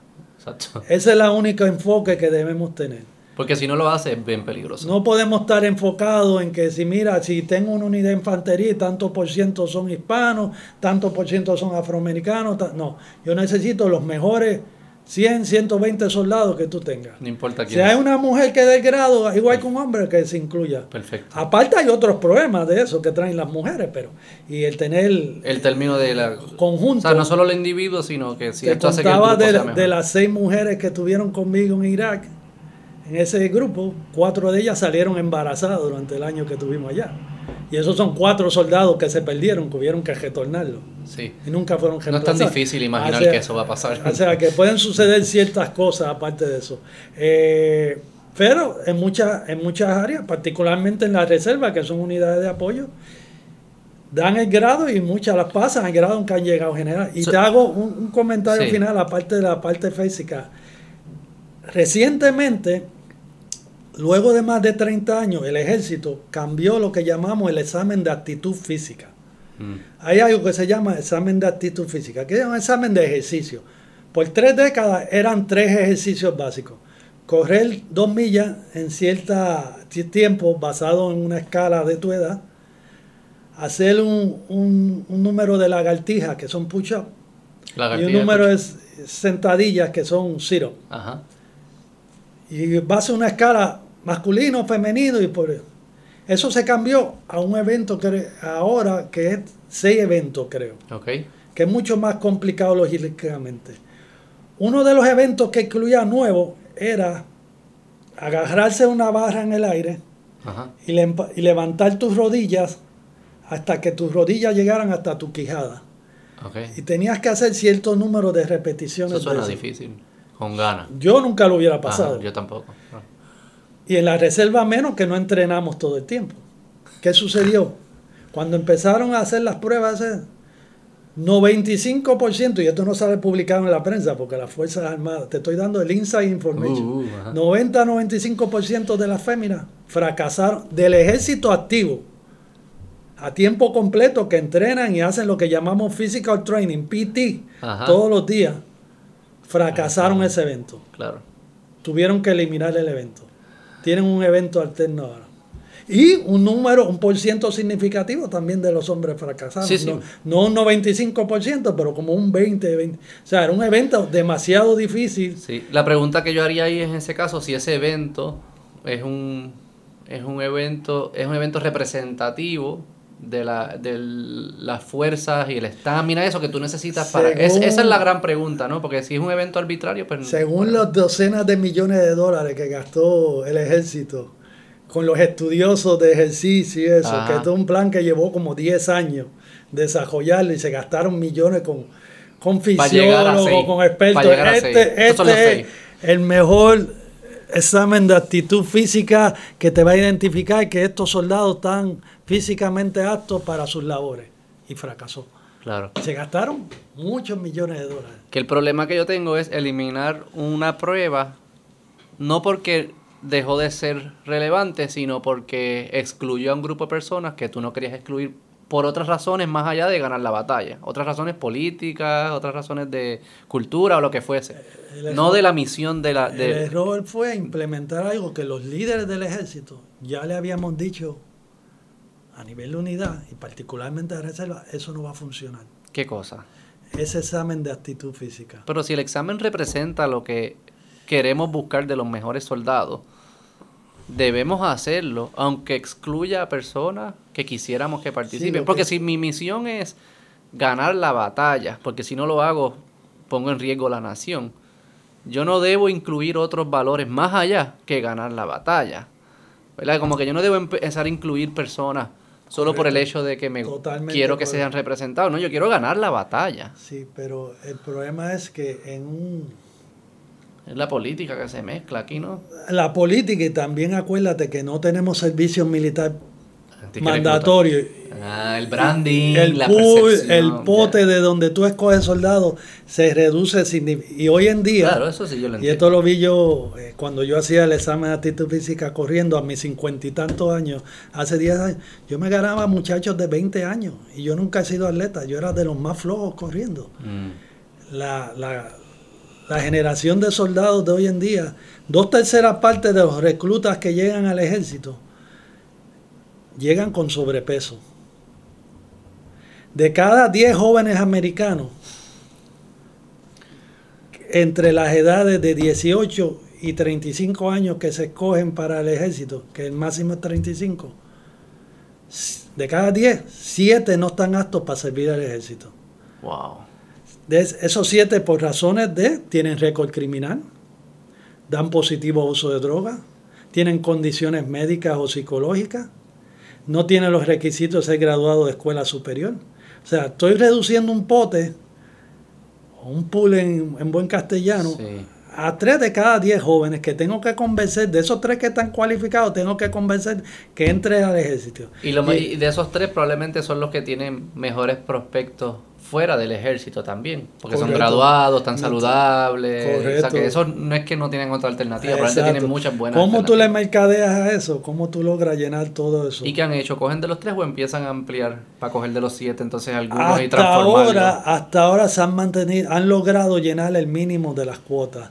En el caso de la reserva, los últimos cuatro o cinco años se han quedado, la reserva tenía 200 mil soldados autorizados tuvieron que, a nivel nacional de todos los Estados Unidos, tuvieron que reducir a 196 mil y creo que se quedaron 2.000 o 3.000 cortos de reclutar. Se hace difícil.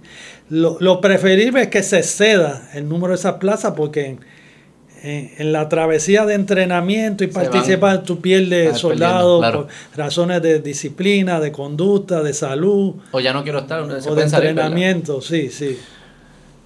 ¿Cuán, releva? Eh, yo me imagino que la, condición física antes era mucho más importante que ahora, porque ahora hay más tecnología y lo que fuese, o todavía sigue siendo, no, es, igual de importante. Porque uno escucha esto que ahora todo se pelea con, con drones y con robots y, y ya la fuerza bruta quizás no es tan importante. ¿Eso es cierto o, es, o todavía no es tan claro? Bueno, eh, todavía no se ha creado un robot que pueda eh, conquistar terreno y mantenerlo. O sea, tú a distancia, ahora mismo todos estos misiles y todos estos cohetes, y lo hemos visto en otros conflictos contra grupos eh, que usan un tipo de guerra que no es la común y corriente, se me escapa el término ahora. Este, tú puedes hacer un refugio subterráneo y guarecerte del ataque, y cuando pasan los misiles y los cohetes, vuelve y es lo que vimos en Vietnam, es lo que vimos en parte de sitios en la Segunda Guerra Mundial. Eh, se puede sobrevivir a esos ataques, va a haber bajas, pero tú no puedes controlar un área a la distancia con cohetes. Tú necesitas que tus tropas entren y establecen. Es algo que estamos viendo en conflicto de Ucrania ahora. Ahora mismo la batalla de la capital, Kiev, o Kiev, como lo llaman ellos, Rusia la perdió dramáticamente, desastrosamente, con más poderío, armamento más pesado y más, más tropas. ¿Por qué? Porque cuando tú estás a la defensiva, como estaban esas fuerzas ucranianas defendiendo la ciudad, el que ataca, que trata de conquistar, controlar ese terreno, como mínimo necesita cuatro a cinco veces la fuerza del que está defendiendo. O sea, si yo tengo una ciudad que la defienden 10.000 soldados, dependiendo a, qué experto tú le crees, yo voy a necesitar, hay algunos que dicen son cuatro o cinco veces, otros dicen que son 10 veces. Entre 50 y 100 mil. entre 50 y 100 mil tropas para poder confrontarlo y ganarlo.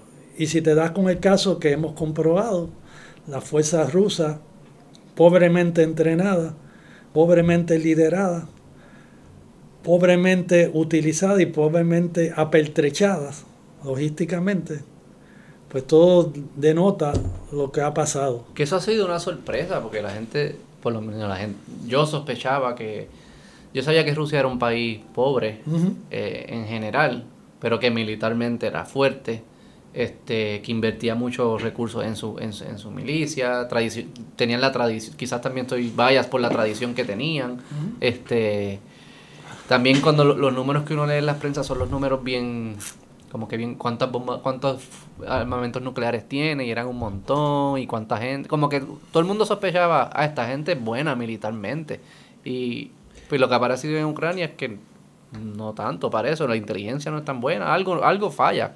Los que hemos estudiado la doctrina, las tácticas y estrategias de las Fuerzas Armadas, primero cuando yo empecé en la época de guerra así eh, fría, en los 80, de la Unión Soviética, y hoy en día Rusia, sabíamos que sus Fuerzas Armadas no eran tan fuertes como las presentaban o como los medios las hacían ver, pero jamás, pero, jamás pensamos que iban a ser tan débiles como están ahora. Pero en la Segunda Guerra Mundial no fueron súper importantes para batallar con los nazis. fueron importantes por volúmenes, por números. Ok, no era estratégica, no era táctica. No era que eran buenos soldados, ni buenos líderes. Tenían muchos números y eran fieles o Una estrategia como la que están usando ahora. De número. Te voy a tirar todo lo que tenga, todos los soldados. Sacrificando a su propia gente.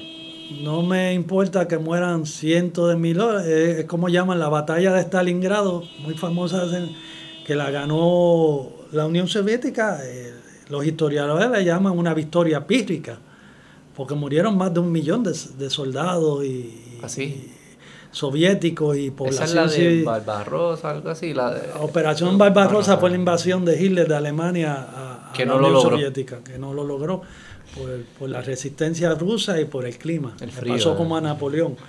El frío y que sus, logísticamente sus tropas no estaban apertrechadas para, para el medio ambiente.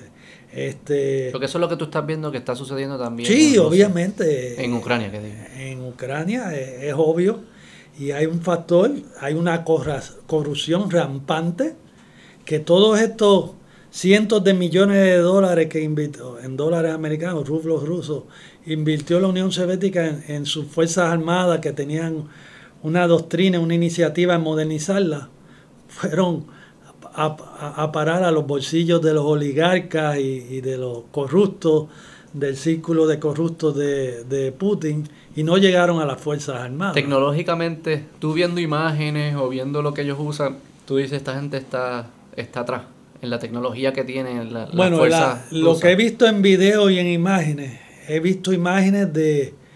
Eh, eh, recientemente vi un video y leí un artículo muy interesante de los camiones rusos que han que, obviamente el camión es el caballo de fuerza que mueve todos los suministros, las tropas y todo. Eh, no han dado el grado. Muchos de ellos tenían eh, neumáticos, gomas en, español puertorriqueño, eh, manufacturados en China, de baja calidad, que se hicieron pedazos cuando empezaron a recoger las millas. Han tenido que recurrir a usar camiones comerciales que no están diseñados para los rigores de un frente de batalla.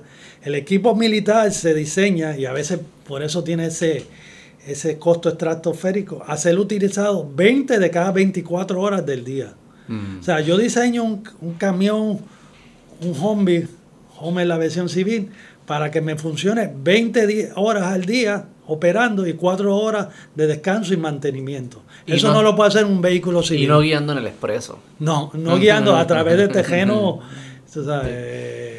rural, montañas, pantanos, etcétera.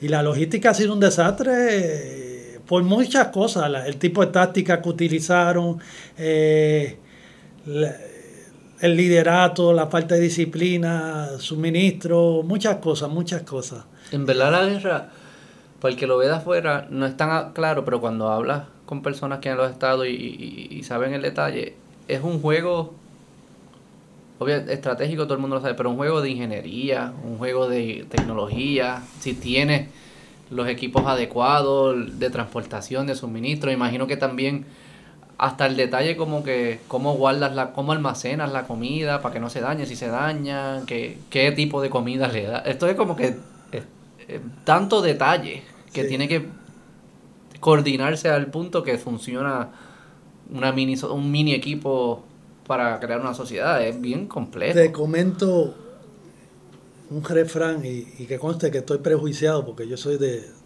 la rama logística del ejército. Mi, mi, formación militar es eso. Hay una, un refrán eh, bien famoso y histórico.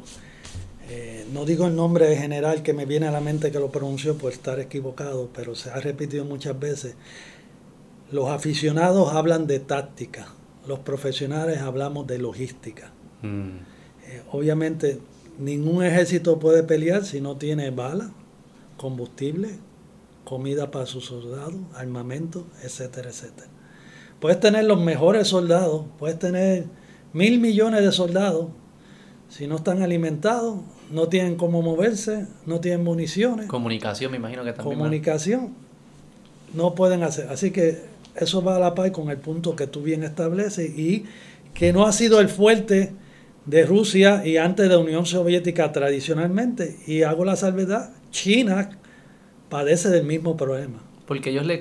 Que, ¿Cuál es el error que ellos? Porque esto parecería obvio después de tratarlo varias veces. Es que la logística es sumamente complicada es algo tan complicado que es mucho, como tú bien lo presentas. Ellos tienen buenas mentes también, no es como que... Ah, China culturalmente, mi opinión personal, depende mucho de lo que coge de otros países. Que al, no crear suficiente inteligencia doméstica y no tener eso, quizá esa universidad o ese mecanismo de construcción de inteligencia que se traduce luego en, tecnología. Y el, potencial económico. Y el potencial económico hace que, que sí, tú puedes invertir y en soldados y puedes comprar el tanque más grande del mundo y estas cosas y tener 10.000 armas nucleares. Y si no logras que todo esto se coordine y... Y también tienes la, la experiencia histórica. Mm. Acuérdate, los, los, los mayores ejércitos de Occidente han estado enfrascados en guerra por muchos años. Y han tenido cuerpos de oficiales entrenados, ser oficial y suboficial en la Fuerza Armada de Estados Unidos implica que tú vas a estar en educación continua toda tu carrera. Toda tu carrera. Si tú haces carrera en las Fuerzas Armadas, no importa que sea la Fuerza Aérea, la Armada o el Navy, el Ejército, y vas a ser un líder de carrera, va a estar un mínimo de 20 años, que es lo que necesita para como suboficial, sargento o oficial, teniente, capitán, mayor, teniente coronel, coronel. Tienes que estar toda la vida educándote. Los expertos en logística, los oficiales de logística de Estados Unidos, se envían a las mejores universidades, las escuelas de comercio, de administración espesa de los Estados Unidos para entrenarlos en logística. Hay una universidad dedicada a la logística totalmente en el ejército de Estados Unidos. Sí, ¿cómo se llama esa? Eh, Army Logistic University, ah, en Fort Lee, Virginia. Eh, es una ciencia que hay que estudiar minuciosamente. Igualmente hay escuelas de comunicaciones, escuelas de artillería, pero la logística toca, tantos aspectos, como tú bien mencionas, como te mencioné, desde lavar la ropa hasta los, cargamentos de, de suministro que se tiran en paracaídas. Quienes empacan los paracaídas son los soldados de logística. Y quienes en Puerto Rico tenemos dos unidades de servicios mortuorios. Mm, son, son unidades que... Y, en todo el inventario del ejército en Estados Unidos hay como ocho nada más, incluyendo componentes activos. Dos están en Puerto Rico y se utilizan desde el 911. Ha habido soldados de esas unidades activados, movilizados en Estados Unidos o en Alemania, en las morgues que hay centrales en eso, procesando cadáveres, ya sea por accidente. O sea que la logística te cubre todos esos aspectos, porque doctrinalmente, a diferencia de lo que estamos oyendo del ejército ruso, que has visto los videos que salen los cadáveres abandonados y hay rumores que hay unos incineradores portátiles no confirmados, eh, de que lo, echan los restos de los soldados soviéticos a incinerarlos para que no sepan el número de bajas que tienen.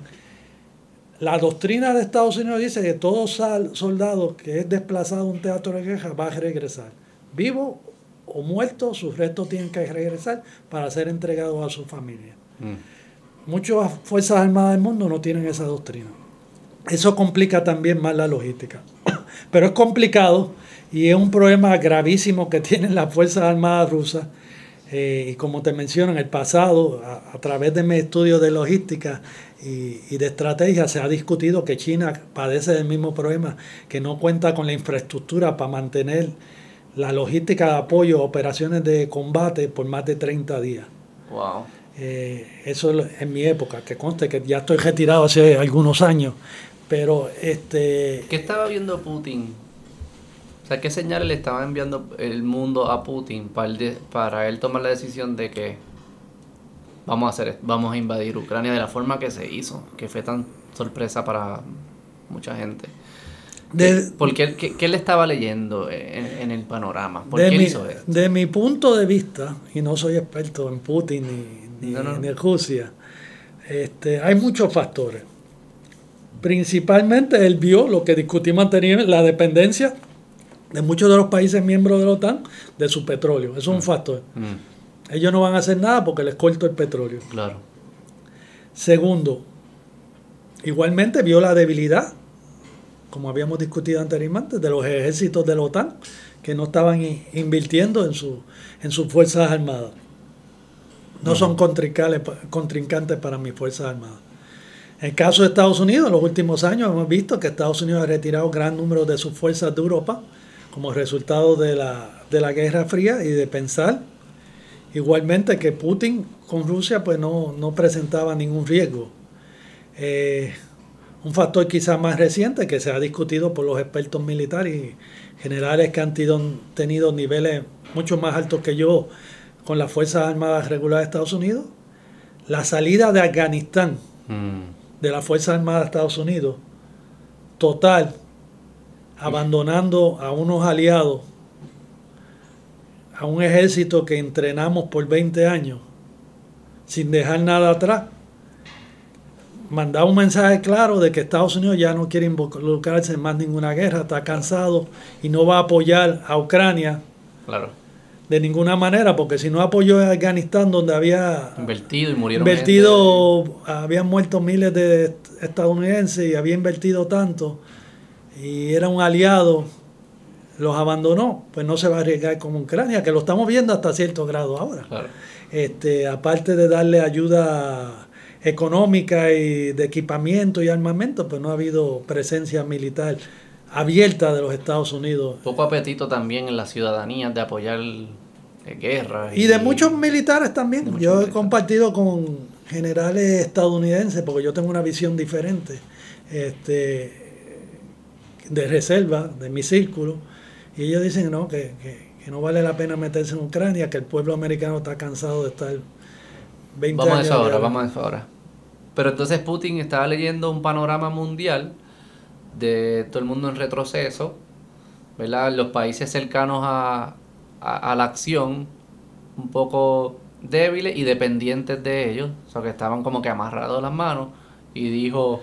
Y hay otros factores, obviamente, que no podemos eh, obviar. Obviamente, el que Ucrania había abiertamente expresado su interés claro.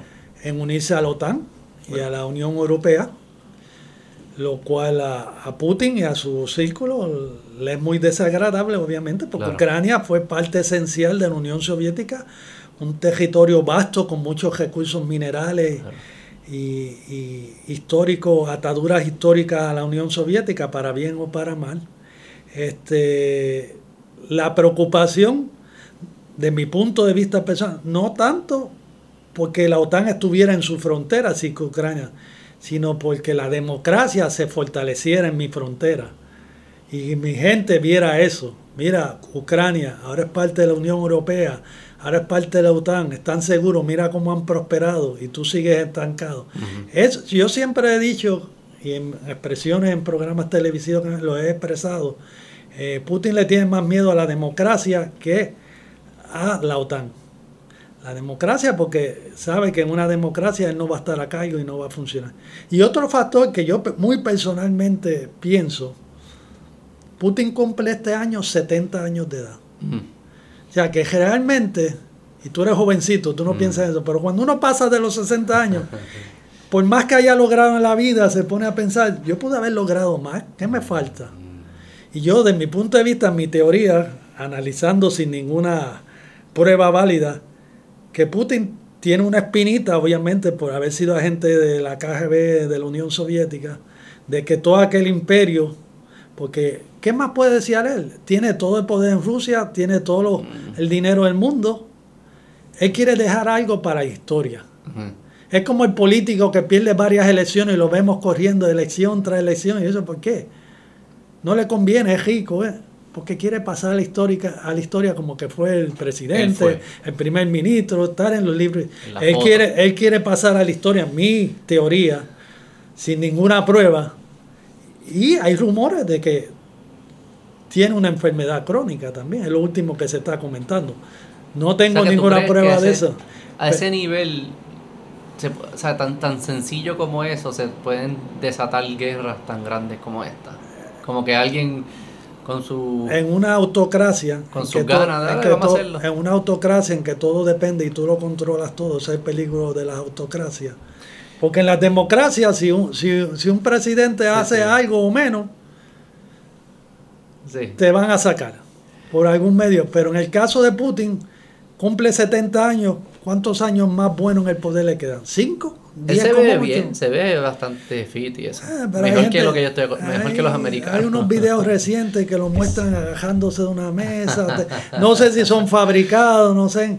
Yo tengo la teoría de que la edad, te lo digo desde mi punto de vista que estoy comenzando los 60 y estoy retirado, que uno piensa, en mi caso yo soy no tengo hijos, no tengo herencia, no, no tengo nietos que disfrutar, pero en el caso de Putin, que una persona que no creo que esté muy allegado a sus hijos y a su familia, pues... y, esa mentalidad probablemente es la que lo llevó a donde aislado. está. No, y a donde está. O sea, nadie llega al poder de estos lugares, ni de Estados Unidos tampoco, sin tener un ego gigante. Definitivamente. tú no llegas ahí de repente tu ego se va para el lado, ¿no? Estás ahí por Al tu contrario, sí. y te jodean gente que te alimentan ese ego todos los días. Y te dicen, no importa qué partido, tú estás bien, todo el mundo está mal. ¿Tú crees que e, él, puede darle un botón y desatar las armas nucleares? ¿O tú crees que ahí sí hay como unos niveles de, Yo seguridad? Yo personalmente eh, creo en mi, en mi mente, no como militar, que todo militar, porque digo, no al nivel de Estados Unidos ni de las mayores potencias, pero los líderes militares, generales y almirantes rusos han tenido entrenamiento y formación profesional militar. No creo que, ni, y acuérdate, hay una cadena de mando cuando Putin diera, si Putin diera una orden de utilizar un armamento nuclear, hay una cadena de mando ya diseñada a través de que tiene que pasar desde los mandos más altos hasta el último que aprieta el botón para disparar los misiles, que probablemente sea un teniente o un capitán de bajo rango. Y toda esa gente tiene que estar pensando, ¿por qué estoy haciendo esto?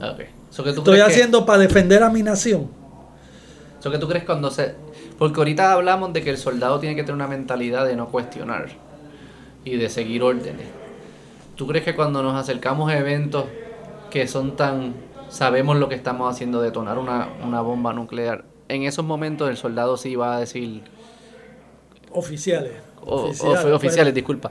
Oficiales sí, van a decir como que. Pero, pero un oficial que Si van a cuestionar, van a decir como que no, ¿sabes? No, no le voy a dar el botón. Yo quiero bueno, quizás eso es lo que debemos pensar. Quizás peco de, ser Muy, optimista, pero eh, hay un precedente que ya ocurrió con la Unión Soviética. El de Cuba, ¿no? No, con la Unión Soviética, eh, con un submarino nuclear en que se Pero era en el Atlántico, ¿no?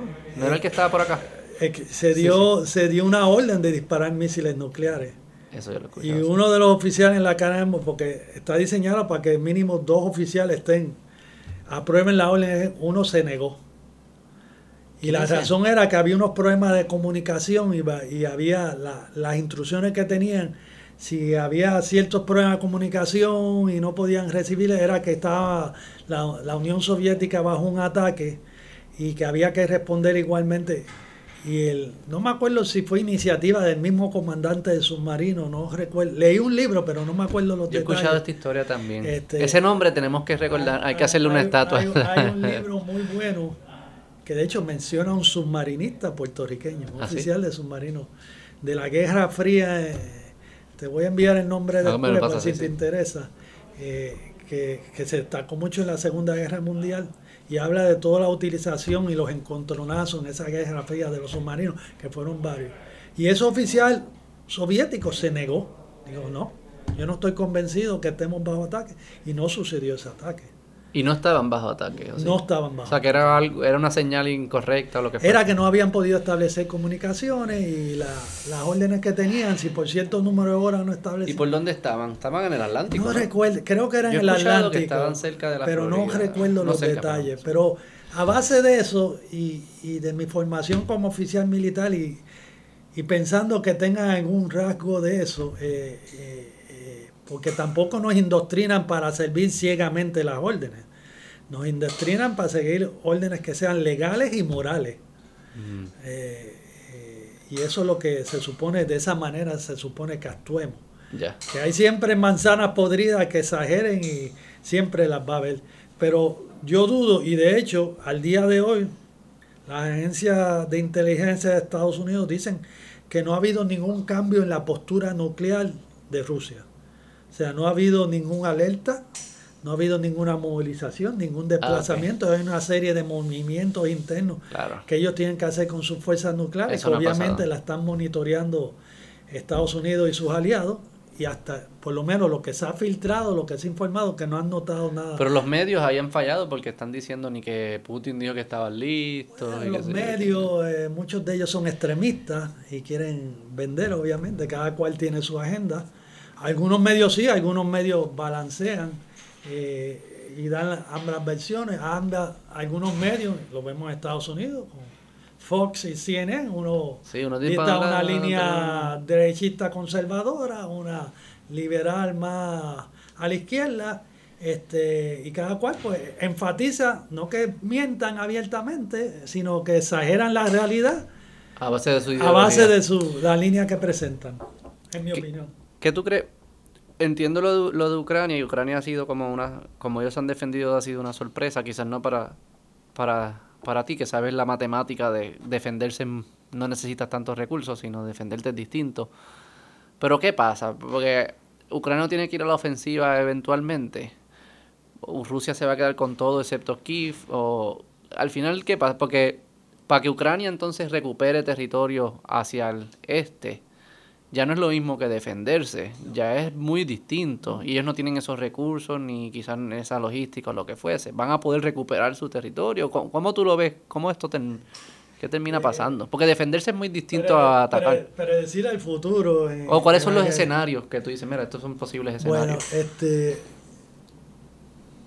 haces un muy buen análisis resumido hasta esta semana. Supuestamente esta semana lo que se ha informado que finalmente Luego de mucha resistencia y timidez, particularmente de la administración del presidente Biden en los Estados Unidos, se le están suministrando las armas pesadas que necesitan las fuerzas ucranianas para hacer una ofensiva y combatir esta nueva fase ofensiva que está realizando Rusia en el oriente del país, en la región del Donbass, y que incluye la región del sur, porque el interés aparentemente no solamente es eh, controlar la región de Donbass, sino cerrar el acceso marítimo a Ucrania y controlar el área desde Mariupol, el área marítima de Mariupol, hasta la ciudad de Odessa, que es el puerto más grande de, de, Ucrania, que mueve toda su economía, lo cual sería un desastre, estrangularía económicamente a Ucrania. Y le están supuestamente recientemente en estos días proveyendo armas pesadas, eh, artillería, tanques eh, de la era soviética que tienen las naciones que formaban parte de la Unión Soviética, que ahora son parte de la OTAN. Eh, entiendo también se ha informado reporte de que aunque no se le han dado directamente aviones de combate Jet MiG de fabricación de la Unión Soviética y de sus aliados, que son los que eh, están entrenados los pilotos ucranianos, sí se le ha provisto suministros y piezas de repuesto para aquellos que están dañados. Y hubo informes de que se habían puesto en línea 20 jet MiG adicionales a la Fuerza Aérea Ucraniana. Eh, de una manera u otra, ah, tiene que, y por las expresiones del secretario de Defensa de Estados Unidos, general retirado Lloyd Austin, que hizo ayer precisamente, mm. básicamente cambia la postura con esas expresiones eh, públicas de no solo apoyar a Ucrania en su defensa, sino básicamente directamente dijo hay que vencer a Rusia en Ucrania. Oh. Y eso es un cambio de postura eh, total. O sea, la timidez y quizás hasta cierto grado se puede catalogar de miedo de que le tenía la administración del presidente Biden y los aliados de, la OTAN.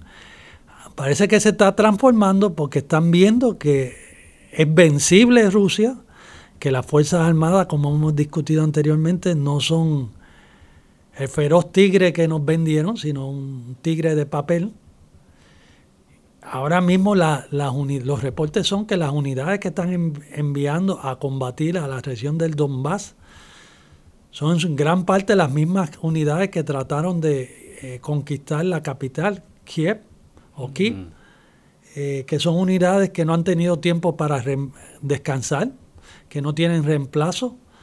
Hagamos la salvedad que en el combate de de, la toma, tratar de tomar la capital Kiev y otras ciudades mayores los primeros dos meses de conflicto, y ya esto es casi oficial, murieron más de 20.000 soldados rusos. ¡Wow!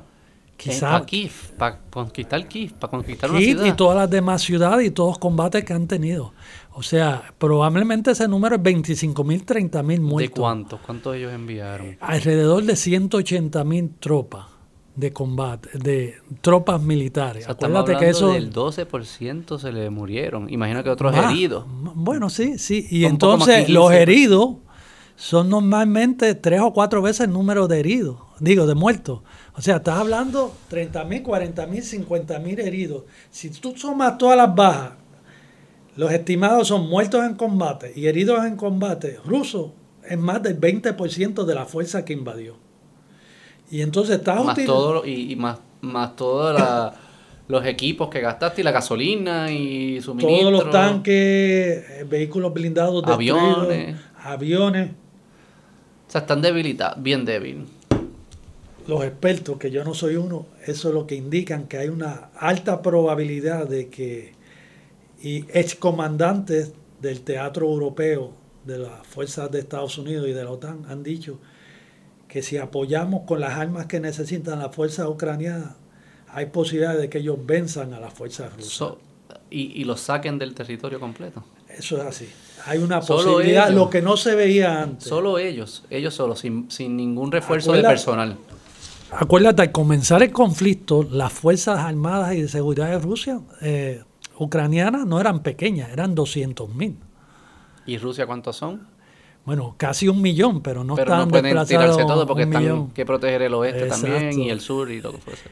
Y, y esas fuerzas de Ucrania, los últimos ocho años, porque esta guerra, guerra no comenzó en 2022, comenzó en el 2014, cuando Rusia se infiltró, eh. invadió Crimea, se quedó con Crimea y la región en Donbass. Y entonces eh, ahí mismo comentó un programa de entrenamiento intensivo por parte de los Estados Unidos y de la OTAN, de las fuerzas ucranianas. Y eso ha dado resultados. Un programa de armamento y de entrenamiento que por lo que hemos visto en, el combate ha, sido muy efectivo. Hemos visto como Ucrania ha sido muy eficiente en la utilización de los drones para monitorear los movimientos de la fuerza soviética, el ataque con drones armados a sus convoys, a sus centros de mando y comando. Eh, muy probablemente y seguramente recibiendo información de inteligencia satelital de fuentes de Estados Unidos y las naciones de la OTAN, que le sirven muy bien. Eh, y, una actitud que yo eh, personalmente había evaluado y que había dicho que los ucranianos iban a ser muy difíciles de vencer en su territorio. Es un país que ha sufrido mucho, particularmente durante la Segunda Guerra Mundial. Eh, sufrió muchos años, sufrió bajo los alemanes en la Segunda Guerra Mundial y por muchos años bajo el yugo comunista de la Unión Soviética y que lleva 20 años o más bajo, de alguna manera u otra, disfrutando de su libertad. Una democracia, una libertad y cierto tipo de progreso económico y no están dispuestos a, perderlo ahora. Y es el país más grande en Europa, ¿no? Es el país más grande de Europa. Este... Porque obviamente Rusia coge Europa y parte de Asia también. Sin contar a Rusia. Pero, ¿de verdad piensan mm, que los puedan sacar? O al final, como yo me lo imaginaba, era debilitar hasta cierto a Rusia hasta cierto punto para que haya una negociación con un Rusia débil. Están pensando ya que no hay ni que negociar, ya se puede recuperar todo. Esa es la, la, la, especulación que yo hago, particularmente a base de lo que oí ayer del secretario de Defensa, no lo del presidente Biden. No es como que... El presidente Biden desde un principio, y lo vimos en Afganistán, y él lo ha expresado, y gente eh, del Pentágono lo ha expresado, él siempre ha estado en contra de cualquier intervención militar. ¿Cuál es tu posición? Porque ahorita mencionaste que hablaste con unos compañeros que están más o menos de acuerdo con lo que se está haciendo, apoyo de lejos, este, pero tú dijiste que no estabas de acuerdo. ¿Cuál es, ¿Cuál es tu posición? En este momento, pues no se puede hacer más nada, a menos que llegue a un extremo. Mi, inicialmente, cuando hubo, y sabemos que fue Estados Unidos la que anunció se está posicionando las tropas soviéticas en la frontera con ucraniana. Y todos pensamos, probabilidad todos pensamos que era Irak de nuevo a decirnos cosas para meterse. Eso es lo que pensaba la, la, la Hay una gran probabilidad de que invadan a Ucrania y mucha gente, incluyendo el gobierno ucraniano, por lo menos en los medios decía que eso no iba a pasar. Yo entendía que la postura de Estados Unidos debía ser haber reforzado a Ucrania, haber enviado tropas a Ucrania en ese momento mi opinión, humilde opinión. Personas, tropas. Personal, brigadas, una división por lo menos de combate. Al este. Que estuvieran en territorio ucraniano, que enviaran un mensaje con cualquier excusa. Vamos a entrenar, estamos. Como que aquí no te. No, aquí no, vas a pelear solo con los ucranianos. Mandar un mensaje de que ellos no están solos. Si tú te metes con ellos, te van a meter con nosotros. En cambio, hicieron todo lo contrario. Dijeron que no se van a meter. Estados Unidos, el presidente lo primero que dijo que Estados Unidos no se iba a meter bajo ninguna circunstancia en una guerra ruso-ucraniana ni en territorio ucraniano a defenderlo, lo cual es un error grave, tácito de, de, estrategia. Tú no le dices al enemigo lo que tú vas a hacer o lo que no vas a hacer. Claro. El segundo error fue, o entre los muchos errores, ya había tropas de Estados Unidos en Ucrania. Había unidades de la Guardia Nacional entrenando a soldados ucranianos. Esa misma semana que se anunció eso, se sacaron. Ah, ¿en serio? Sí. Ah. Había un batallón, creo si no me equivoco, de la Guardia Nacional de Florida o algo así. Eh, no recuerdo bien. Entrenando, como te dije, en los últimos ocho años se ha, se ha enfatizado en eso y se retiraron. ¿Qué mensaje le manda eso a Putin? Yo no voy, a, yo no voy a intervenir. Si tú te quieres meter, pues métete tú. Y, y eso es, lo que, que Putin leyó. Eso es lo que le estaba leyendo. Es obvio el mensaje. No hay que ser experto en estrategia para verlo. Mira, es lo mismo que pasó con la primera guerra del Golfo en el 90, cuando la embajadora estadounidense, no me acuerdo si era de Arabia Saudita o uno de esos países, se reunió con Saddam y Saddam le preguntó qué ustedes pensarían si si nosotros, nosotros tenemos esta disputa con, con Kuwait por, por, el territorio que tienen, si nosotros interviniéramos, digo, eso es irrelevante a los Estados Unidos, no, no nos interesa. Mm. Y sucedió lo que sucedió, o sea, este, documentado históricamente, errores que se cometen eh, por personal que comete errores y, y los dictadores pues viven en una burbuja, en un mundo que no analizan la realidad que son omnipotentes. Y... Sí, ellos, ellos, ellos su, su, su default es atacar a menos que no se lo permitan. Pero una vez tú saques la, la verja, yo voy. Sí, sí. eso es lo que ellos están buscando siempre. Y desde mi punto de vista también es nuevamente Estados Unidos abandona una nación aliada. Y es verdad que ellos habían hecho un trato en los 90 de que Ucrania no, Ucrania se armara para que, se, diera, se diera su armamento nuclear. Y que Estados Unidos lo iba a proteger. O la OTAN. Alguien. ¿quién es? Que Rusia no lo iba a invadir ni iba a intervenir en Ucrania. Y si pasaba, ellos los, los defendían, ¿no? O sea, no, fue Estados Unidos diciendo a Ucrania, cede los de estos porque yo te defiendo si te invaden. Eh, entre líneas, ¿no? Ah, eso fue lo que yo escuché, pero no, pero Realmente el trato fue directamente entre Rusia y Ucrania. Si tú me cedes tus armas nucleares, yo nunca me voy a atacar ni me voy a meter en tus asuntos. Lo cual. Lo cual es que estas cosas, yo no, sí, Tú no puedes creerle autócrata si está de por vida ahí. No, nada. ¿Qué tiene que perder? no es como los, países demócratas, que cada cuatro años puede cambiar la, doctrina. Y, y, otro punto que a mí me molesta mucho, que, que nuevamente abandonamos a nuestros aliados ucranianos, porque tenemos que hacer la salvedad. Soldados ucranianos tuvieron, fueron parte de la coalición contra, con Estados Unidos en Irak y en Afganistán. ¿Ah, Tan pronto se les solicitó asistencia, ellos sin pensarlo dos veces, el gobierno ucraniano dijo, estamos con ustedes hombro con hombro. Para nosotros los militares, que, somos militares de carrera y tenemos vocación y creemos en la lealtad, mm. en lo que te iba comentando, el apoyo y el respaldo a tu compañero que arriesga tu vida con él, eso es, se ve muy mal. Lo hicimos en Afganistán, que abandonamos a las fuerzas afganistanas, que, que, fueron muy malas, muy flojas, muy débiles en su postura. A diferencia, es muy gracioso porque si haces una similitud entre Afganistán y, Ucrania, ves un escenario en que Afganistán, las Fuerzas Armadas tenían todo para ganar fácilmente y Ucrania no. Y en cambio yo creo que ahí entra el tema, el tema cultural y el tema de. Porque ya Ucrania venía haciendo su experimento y su país solo, eh, con el apoyo de otros, pero era su país y lo invadieron para cambiar su forma de vida y ellos están defendiendo. Lo de Afganistán fue más, más como construido, ¿no? Sabe que Afganistán, los insurgentes de Afganistán, los talibán, no suman más de 30 a 40 mil.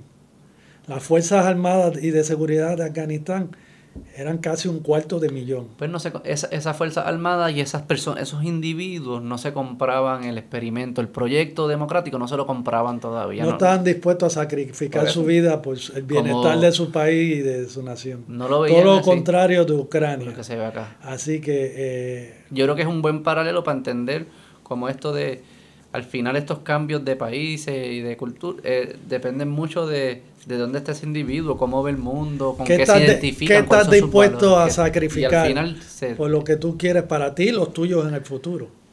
¿Qué está pensando Xi Jinping en todo esto?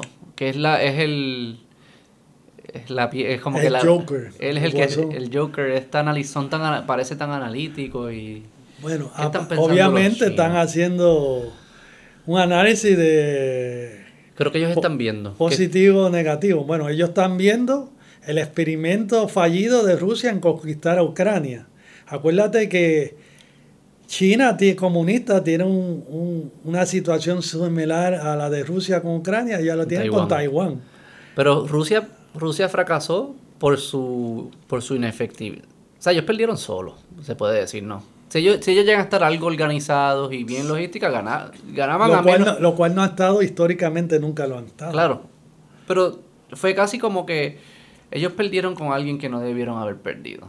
Desde o están perdiendo. O están perdiendo, exacto, están perdiendo. Y se le está haciendo más difícil de lo que debió haber sido. Mucho más difícil. O sea que, ok, Xi Jinping está viendo eso, Rusia. ¿Qué más está viendo?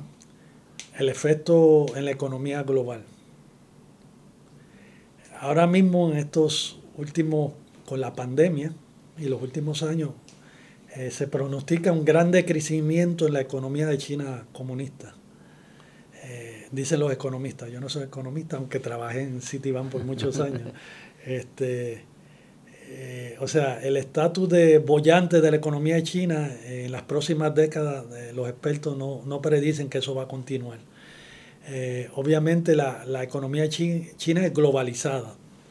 Si, esto, si hay conflicto en Europa y está inestable, afecta a la economía de China porque afecta la interacción entre esos países económicamente, transacciones comerciales, etcétera. Igualmente Estados Unidos. O sea, está analizando eso, más está analizando el, el fallido experimento de conquistar a un territorio con unas fuerzas armadas en el siglo XXI, muy diferente de aquí hace 40, 30, 40, 50 años. Eh, se abre también, eh, eh, y es una ventaja que tiene quizá Ucrania como parte de su democracia, los medios sociales para comunicar. Hemos visto como el presidente Zelensky se ha convertido en un héroe global. Sí, sí. Zelensky es. A, diferencia del presidente de Afganistán, que lo primero que hizo fue montarse un avión y abandonar su país. Zelensky, cuando le ofrecieron irse, Estados Unidos irse, lo que dijo, no, no me envíen eh, transporte para irme, envíenme municiones, es lo que necesito. O sea, eh, y China está sopesando, porque es un, en realidad es un, peligro para Taiwán. Y con Taiwán sí existen acuerdos de defender a Taiwán en caso de una invasión china. ¿Tú crees ahí, si, si China invade a Taiwán mañana, los países, Estados Unidos, digamos Estados Unidos, ¿se mete distinto a como apoyó Ucrania? la, tú quieres mi opinión personal, ¿no? Desde el punto de vista, te, voy a dar mi opinión personal, no como no análisis estratégico ni militar. Con la presidencia de Biden actual, no creo. Históricamente el presidente Biden ha tenido renuencia a la utilización de las Fuerzas Armadas. Mm. Y en todo, y si ves la historia de la administración del presidente Obama, cuando hubo el famoso surge en Irak, la famosa ola de fuerzas adicionales para mitigar la insurgencia, él se opuso. Mm. Cuando hubo la operación para eh, asesinar, eliminar a Osama Bin Laden, su voto fue en contra. Afganistán lo venía practicando desde antes. Su postura sea siempre que no debemos estar en Afganistán. Había dicho la fecha y todo. Exacto. Eh, es una, su visión del mundo es que no debemos intervenir en esas áreas a menos que esté la seguridad nacional directamente en juego. Directamente quiere decir que propiedad o vidas americanas estén en riesgo. Mm. Lo que él no ve desde mi punto de vista es que vivimos un mundo global en lo que afecta a un país que es aliado mío o que apoya mis ideales, me afecta directa e indirectamente a mí y a mi nación, de mi punto de vista. Este, ahora, ya hay posiciones informadas de que sí, Japón, Australia, han hecho eh, aseveraciones de que ellos apoyarían a Taiwán de haber un conflicto con China. Lo que no sé desde el punto de vista de, de la administración es lo que yo no estoy claro es cuál es la línea. ¿Cuál es la línea que, un país tiene que cruzar para que Estados Unidos diga estoy dispuesto a, participar? Obviamente si invaden a Estados Unidos, pues eso es obvio, pero es, la línea no es tan obvia, porque si invadieron Ucrania, un país que era aliado, que envió fuerzas armadas a, a, tus misiones, que es democrático, que se venía insertando, que se quería ser parte de, de, de OTAN, los invadieron y fuiste tímido en tu apoyo. Bastante tímido hasta ahora, después no sé cuántos meses llevamos. Dos, dos meses. Dos meses. Taiwán, que hay acuerdo, parece ser que sería similar desde el punto de vista de Estados Unidos. Esperemos que no. ¿Qué, a quién, ¿Qué tiene que pasar para que digan, ah, no, ahí cruzaste la línea, ahora sí yo me voy a meter? Eso es lo que no... Obviamente si es Alemania, sí, si es Japón, sí, si es Australia, sí, pero no sé este, cuándo. Este... Es que esta administración no ha, no ha determinado una línea, no se ha expresado como una línea. Si recordamos cuando hubo el conflicto en Siria, que Rusia intervino directamente con tropas disfrazadas de esta famosa compañía de mercenarios que es apoyada 100% por el gobierno ruso.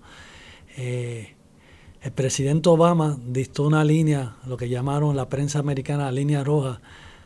No voy a permitir que usen armas químicas. Si usan armas químicas contra la población de Siria, voy a intervenir.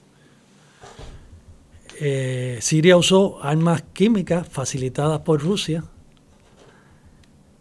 y no pasó nada. Sucedió nuevamente bajo la administración de Trump, para bien o para mal. Trump, de manera mesurada, intervino. Se dispararon misiles a las áreas de, de donde proveyeron los supuestos ataques químicos y supuestamente cesaron o se reducieron. O sea que aún el tirar una línea roja a un presidente americano basado en esa experiencia Obama no quiere decir que la va a cumplir. Mm. Y por eso tenemos esta dicotomía de que hay una renuencia, y tiene su lógica por parte de los Estados Unidos y de los países occidentes, que son los que más tienen que perder, de si son naciones que tienen capacidad nuclear, pues yo no voy a intervenir a menos que sea una situación que no sea, que sea inevitable. Sí. sí yo, yo no sé de qué lado estoy, yo entiendo, yo no estoy diciendo que hay que siempre meterse. La verdad es que no, no queda claro. Yo creo que cuando no queda claro, estos mismos dictadores o imperialistas, eso es lo que ellos están viendo. ellos no están claros, pues yo voy a jugar con tu línea, porque como tú no estás claro, yo voy a ver, yo voy a ver a ver si es verdad. Tu análisis, ¿hasta dónde llego? Tu análisis es totalmente correcto. Y mientras parece ser que tú puedes invadir un país vecino, si tienes alguna reclamación legítima histórica, que todos estos tienen, ¿verdad? Putin podía hacer un argumento histórico de por qué Ucrania debería ser parte de ello. Siempre lo ha sido, bla, bla, bla, hablan el mismo idioma, todas las cosas. Igual que Taiwán y China. O sea, siempre va a haber un argumento que alguien pueda hacer. O sea, que yo creo que la señal que se ha enviado es que con, tú tienes un semi-argumento y eres poderoso, tienes un leeway para jugar y los otros países no se van, van a apoyar a tu enemigo, pero de una forma tímida. Y si tú eres bueno, puedes ganar la batalla. Y bueno, y... no sé, entonces, para, para, cerrar, yo creo que yo entiendo el argumento de no meternos si no nos importa. Entiendo también tu argumento de un mundo globalizado, casi todo te va a importar porque te va a afectar de alguna forma u otra. Y también está el otro argumento de que en algún momento te vas a tener que enfrentar a ese país. Te enfrentas con él como es ahora o te enfrentas a un Rusia más grande. ¿verdad? Te enfrentas a un China más grande, con presencia en distintos lugares.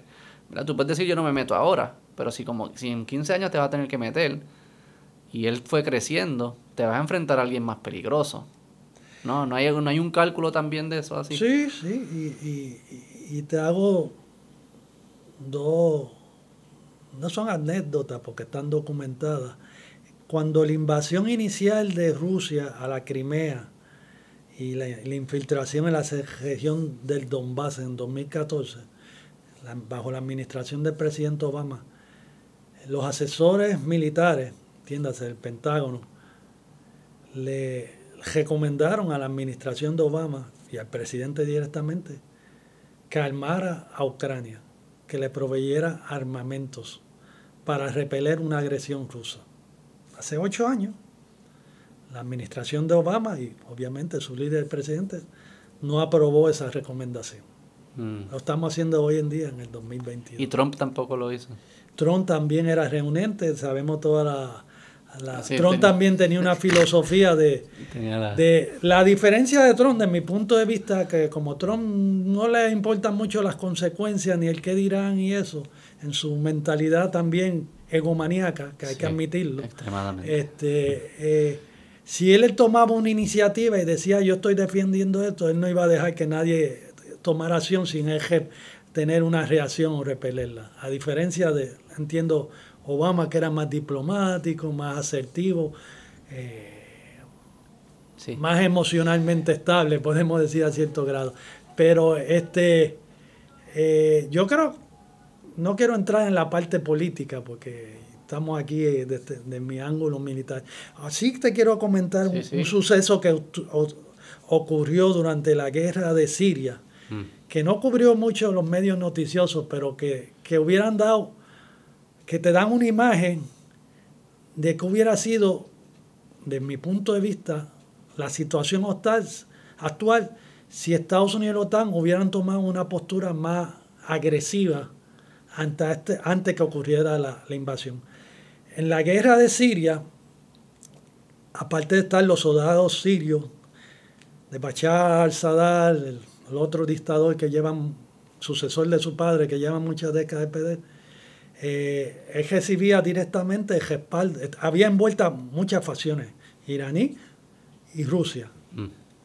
Rusia tenía un sinnúmero, cientos de soldados de esta compañía de contratistas de defensa, mm. que son realmente mercenarios 100% eh, dependientes de la dictadura de, de Putin, desplegados en la zona de guerra de Siria, apoyando y asesorando. Estados Unidos tenía equipos militares de asesores eh, desplegados también, fuerzas especiales, especialistas, lo que llamamos controladores de combate, que son los que controlan los, los bombardeos e identifican los, objetivos, desplegados en diferentes posiciones tácticas a través de Siria. Hubo un incidente en particular que a mí siempre me llamó la atención desde que lo leí y, que se me quedó grabado. Un incidente en que estos mercenarios rusos empezaron a, a disparar una posición de, de soldados estadounidenses. Mm. Eh, con fuego liviano, de rifle, ametralladora, etcétera, etcétera. O sea, obviamente un ataque ofensivo. Una posición pequeña con. Ellos se comunicaron con su apoyo aéreo. Pasaron dos aviones antitanques americanos y soltaron algunas bombas y ametrallaron algunas el área que estaban eso, 140, más de 140 contratistas rusos fueron muertos. Ningún estadounidense había muerto. Estados Unidos respondió con ese ataque, contraataque, y mató. ¿Qué, hizo Rusia? No hizo más nada. Mm. No volvieron a atacar las posiciones americanas. De mi punto de vista, eso manda un mensaje claro el, guapetón de barrio es guapetón hasta que tú le pruebas que tú eres más fuerte que él. Y ellos lo reconocen. Y ellos, obviamente, ellos lo reconocen. Si no, al día de hoy, ¿por qué tú no crees que, que no han destruido los convoys de suministro, no han atacado a mayor grado la frontera con Polonia, donde se están filtrando todos esos suministros, armas eh, de Estados Unidos, la OTAN y Europa a, a Ucrania? Porque ellos igualmente están sopesando qué tanto van a llegar la OTAN y Estados Unidos y qué tanto, como tú bien mencionaste, yo puedo sacar de esto. ya él realizó, Putin realizó que no me voy a quedar con todo el país, lo cual era una fantasía. Jamás hubiera podido controlar un país del tamaño de Texas con más de 40 millones de habitantes con 180 mil tropas. Eso iba a ser una estabilidad todo el tiempo. O sea, el ejemplo en Irak, con más tropas y eso que el tiro para allá para entonces poder negociar y quedarse con un canto más grande que se iba para creía que fácilmente iba a poder, de hecho, ellos vendieron la idea a su pueblo y a sus soldados de que no iban a recibir a los soldados rusos como héroes. Es más, informes periodísticos de que muchos de estos convoys que han destruido, convoys son las líneas de vehículos que se, transportan, eh, y tanques y armamento, se han encontrado uniformes de gala de los oficiales comandantes rusos, porque ellos pensaban hacer una parada en Kiev, en la capital, cuando mm. cayera. Y, sí, como las que ellos hacían antes. Sí, como la que van a hacer el, 9 de mayo. Hay una. el 9 de mayo es que ellos celebran la victoria en la Segunda Guerra Mundial y ahora supuestamente van a hacer una para celebrar que conquistaron la ciudad de Mariupol. Ah, sí. Ah, Aunque Mariupol está rodeada y casi conquistada, pero todavía hay soldados ucranianos compartiendo allí. Sí, en verdad que hacer es, complicado. Yo creo que el error que cometen muchas personas es pensar que cuando tú estás hablando de guerra, estás hablando de dictadores y de personas estrategas que están tratando de, crecer su, área geográfica y ganar poder, el no hacer nada es, algo. estás enviando una señal. Un mensaje claro. hacer algo es un acto activo, obviamente. Pero en guerra, el no hacer nada es otro acto porque le estás enviando una señal, no, no hay nada neutral. En la guerra parece que no hay nada neutral. ¿eh? O hace o no hace, yo cojo esa señal y a base de eso yo tomo decisiones. Y yo creo que por muchos años la señal que se le enviaban a él es que no iba, no iba a pasar nada. Y, y la única razón que está pasando algo es porque fueron incompetentes ellos. Porque si ellos llegan a hacer algo bueno, y los OTAN no se hubiese querido meter igual, estuviese Ucrania completo ya en Rusia, en las manos de Rusia, porque son, fueron incompetentes. Y de hecho, ese era el mensaje que estaba hasta hace poco. Y te digo, estoy tomando las declaraciones del secretario de Defensa hizo ayer. No las he oído del presidente Biden. Eh, la postura de Estados Unidos daba a entender de que te puedes quedar y creo que la última vez que oí hablar al presidente Biden, cuando fue este fin de semana, creo que estaba una y le pregunta, le hicieron una pregunta y él dijo, eh, sabemos que dio a entender como que Rusia se va a quedar con parte de la región de Donbass y entre dio a entender, nosotros entendemos eso y estamos bien con eso. Ok, pues ya está. Que, que, que había, y en los círculos políticos de Washington y en la prensa se comentaba que había una presión de Estados Unidos para el presidente, cediera a esa región a cambio de que hubiera la paz en Ucrania. Pero Zelensky aparentemente no va con ese libreto.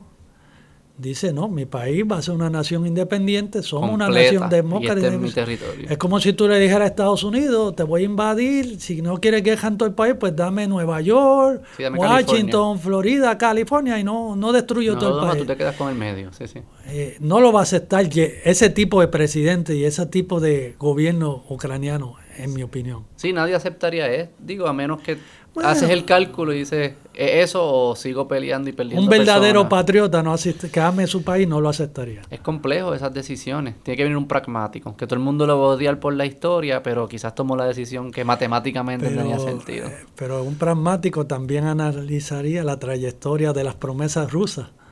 O sea, no vas a tratar de invadirme de nuevo si te cedo esto. ¿No? Y un pragmático. Y, y Putin quiere un pragmático también, porque un pragmático es convencible. Un patriota no es convencible, porque es ciego. Eso que es bien complicado todo esto. Sí, sí. ¿Qué estaba haciendo China, aparte de lo de Rusia, qué estaba haciendo China en el mundo? Porque mencionaste algo de Latinoamérica. China está metido, metido en todas partes del mundo. ¿Qué está haciendo? Inversiones. Donde China, donde Estados Unidos ha disminuido su presencia, tanto militar como económica, China se ha metido. Llega China con un brochure. China eh, te hago un comentario, quizás no sabes esto, y, esto es muy interesante para todos puertorriqueños, hablando del principio hablábamos de la cultura militar y la historia de los puertorriqueños. Eh, no sé si tú estás muy al tanto cómo funciona la milicia americana.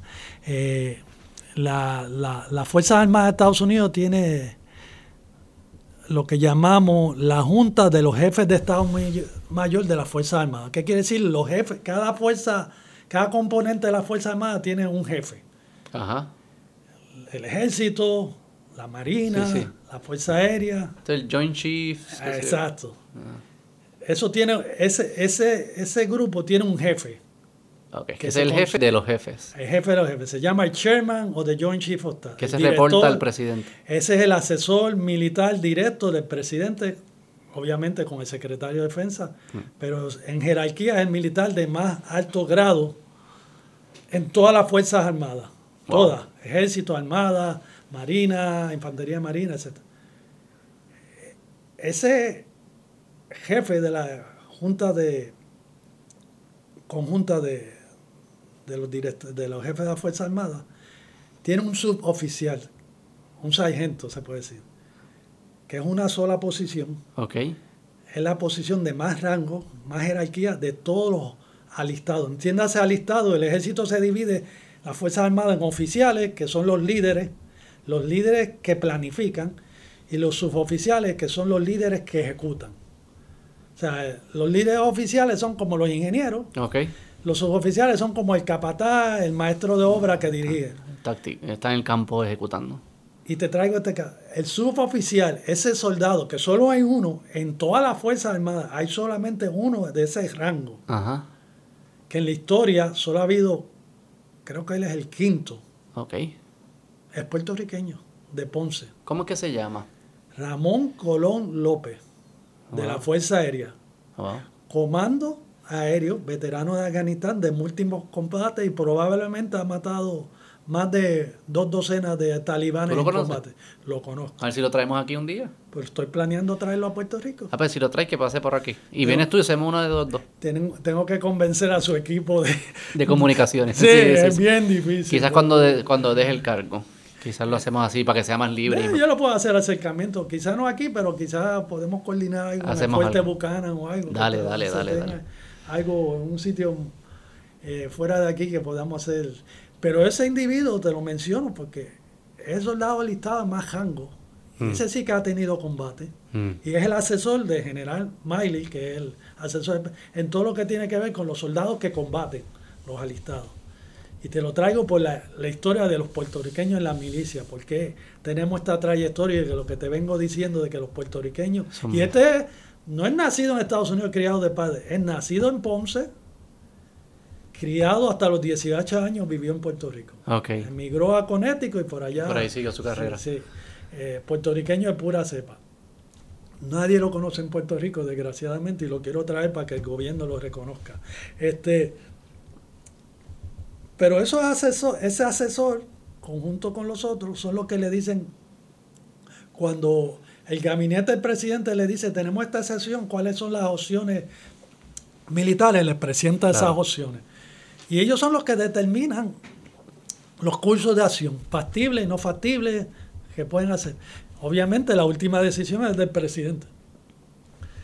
Muchas veces toman la decisión, muchas veces no la toman, para bien o para mal, pero los que eligió el pueblo es el presidente y él toma su decisión, sopesa todo, como te dije anteriormente, esto es mucho, mucho lo que llaman personality driven, o sea, lo guía tu personalidad. Y es mi opinión personal por lo que he visto en mis tiempos recientes. Si tú eres un presidente de ideales, de convicción, sí. duro, disciplinado, Sí, ¿cómo ves el pues va a tener un mundo, una visión del mundo y de cómo reaccionar a los eventos diferente. Alguien que sea más flexible, más bondadoso, más, más conserva, eh, liberal, etcétera. Y trae uno ese bagaje ahí a tomar esas decisiones para bien o para mal. Este, y todo eso se ata a todo lo que hemos visto y, y de mi punto de vista la postura inicial de la administración Biden y de la de Estados Unidos, y no solo de Estados Unidos, las naciones están, espérate, espérate, yo no quiero arriesgarme a tener una tercera guerra mundial.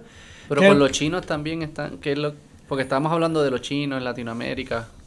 Chinos en Latinoamérica. Y en África, en todos lados. O sea, lo estabas atando, este, estabas atándolo a eso. A eso. Este individuo que te menciono, Colón López, es un, el rango de SIAC, Nadie más tiene ese rango, no, nadie lo va a conocer porque es Senior Enlisted Advisor o de Chairman. Eh, él antes de esa posición era el CIA de África, había un comando de África. Okay. Y cuando yo lo traje a Puerto Rico la primera vez, estuvimos conversando y me dijo, general, China está llena, digo, África está llena de chinos. Donde quiera que virábamos había chinos metidos. Los chinos están construyendo mucha infraestructura en África. A cambio de establecer bases y, facilidades en ese continente. Obviamente todos sabemos que África es un continente poco desarrollado, súper rico en recursos minerales de todo tipo. Eh, ahora, él me hizo la aseveración también, pero no están siendo muy bien recibidos por los africanos porque lo que construyen no sirve. Ah, es de muy baja calidad. Y construyen que carretera, están haciendo una carretera Infraestructura, bien edificios, acueductos. Telecomunicaciones también. Sí, con mira a establecer bases. Y lo mismo está ocurriendo en Latinoamérica. Hay unos acuerdos ahí tramitándose, obviamente, con las naciones de inclinación más socialistas, de izquierda, en, Argentina, eh, Bolivia, Nicaragua, este, Cuba, obviamente. Eh, en Venezuela sabemos. O que hay una guerra fría nueva. sí, hace tiempo, en Latinoamérica hace tiempo. Pero ya es, ya se le puede decir, hay una guerra fría. Ya empezó una guerra fría entre China y Estados Unidos. bueno, no tanto. porque la relación comercial todavía sigue siendo bien. Sí, no diría que una guerra fría, porque para que ocurra una guerra fría tú tienes que tener dos facciones en combate. Creo que hay unas iniciativas de China y Rusia en Latinoamérica, pero Estados Unidos no la está combatiendo. Estados Unidos, desgraciadamente, de mi punto de vista y la poca experiencia que he tenido, aunque he viajado mucho por Sudamérica e interactuado mucho con los comandos militares, eh, no, no le da importancia a Latinoamérica. Latinoamérica no, en los más altos niveles de Estados Unidos, tanto el Pentágono como el Departamento de Estado, no es relevante ni económicamente, ni diplomática y políticamente, y mucho menos militarmente. Como está, Latinoamérica ha sido una... Ni África tampoco. África es un poco diferente, pero también, no sé por qué, hay una renuncia, porque eh, ahora mismo, hace como 15 años o más, se estableció un, un comando de África, de las Fuerzas Armadas de Estados Unidos, un comando conjunto para monitorear y intervenir a nivel de entrenamiento, sincronización, apoyo de seguridad en África. Pero los cuarteles de ese comando no están en África, están en Stuttgart, Alemania. Mm. Y ahora recientemente disolvieron ese comando y lo convirtieron conjunto con el comando de Europa, como estaba anteriormente. Lo cual para mí no me hace sentido. O sea, que es algo más por el lado, no es nada, no es estratégico. China se siente que está haciendo algo estratégico en África, en Latinoamérica, invirtiendo infraestructura, ganando aliados. La percepción que yo tengo que, que Estados Unidos no considera eso un, riesgo mayor ni una amenaza mayor. A tal grado que recientemente nombraron, hay un comando del sur también, comando del sur de los Estados Unidos es otro de los comandos, son comandos conjuntos, conjunto quiere decir de todas las armas, armada, ejército, fuerza, fuerza aérea, regiones geográficas. El que tiene Latinoamérica se llama el Comando del Sur. del Sur, de los Estados Unidos, que cubre, excepto a, México, pues, México cae bajo el Comando Continental de Estados Unidos, que es Canadá, Estados Unidos y México, coge todos los países de Latinoamérica excepto a Puerto Rico. Puerto Rico no cae ahí. Eh, Puerto Rico está con el Comando Norte por ser parte de Estados Unidos. Recientemente, hace un par de meses, asumió comando la primera mujer cuatro estrellas que asume un comando conjunto, la general de ejército Laura Richardson. Recientemente ella hizo unas declaraciones en el Congreso que a mí me dieron muchas gracias. Y te voy a explicar por qué. Porque yo llevo los últimos veintitantos años, de alguna manera u otra, visitando, interviniendo, eh, apoyando el desarrollo eh, de las reservas militares en Latinoamérica, particularmente en Sudamérica. Y, he interactuado con muchos oficiales de allá y he, recibido mucho insumo, mucha información, porque les pregunto, Venezuela, ¿qué está pasando? Argentina, todo. Y ya recientemente en esas declaraciones hizo una observación. Lo más que me ha sorprendido al tomar esta posición es la injerencia rusa tan grande, rusa y china, que hay en Latinoamérica. Y yo para mí, pues si eso yo lo sé hace 20 años. Porque ya hace 20 años se viene con... Sí, sí, sí, sí. Desde que yo estaba, yo estuve comandando la reserva hace 13 años. Empecé hace 13 años con esta organización que presido ahora, que tiene que ver con los reservas, llevo más de 25 años. ¿Y qué es lo que tú veías? ¿Inversión de empresas, del gobierno? ¿Qué tipo de inversión? ¿Qué tipo de presencia cuando dice hay presencia? Bueno, todos sabemos que el canal, las últimas modificaciones, el canal de Panamá, después que lo abandonó Estados Unidos, quien lo administra es China. ¿Quién administra el canal de Panamá hoy es China? China. Eh, directa e indirectamente. China le facilitó los recursos económicos para hacer las sí, En Panamá yo escuché, ¿verdad? Hay inversión china. Y hay inversión china. Este, hay en Venezuela, hay agentes rusos y hay más de 10.000 agentes cubanos, de la inteligencia cubana. Según me dicen mis compañeros de las Fuerzas Armadas de Colombia, que son los que están en la frontera con ellos. Eh, recientemente, en yo mantengo relación, intercambio información con amigos militares argentinos. Ahora con el gobierno argentino hay ya unas conversaciones para establecer una base china en Argentina. Oh, Así que eh, Cuba sabemos la relación que tiene por muchos años, por muchas décadas, antes con la Unión Soviética y ahora con Rusia. O sea que... Y esto es lo complicado de esto, porque uno quisiera, uno quisiera que nadie estuviese haciendo esto. Pero si vives pensando que el mundo es así, te van a coger porque es que hay gente haciéndolo. O sea, a mí me encantaría que Estados Unidos no, tuviese base ni invadir otros países, ni que los chinos tampoco, ni que Rusia. Pero si vives pensando que así es que funciona el mundo, vas a perder porque los otros sí lo están haciendo. y eso es lo complicado de todo esto. Es, gracioso. Yo eh, he tomado algunos cursos con universidades militares suramericanas.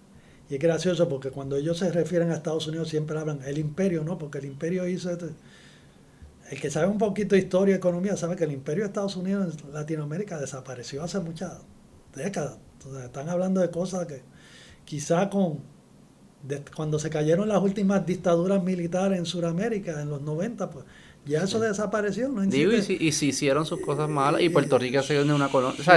esto no es que. esto no quiere ocultar la verdad. Y entonces, igualmente.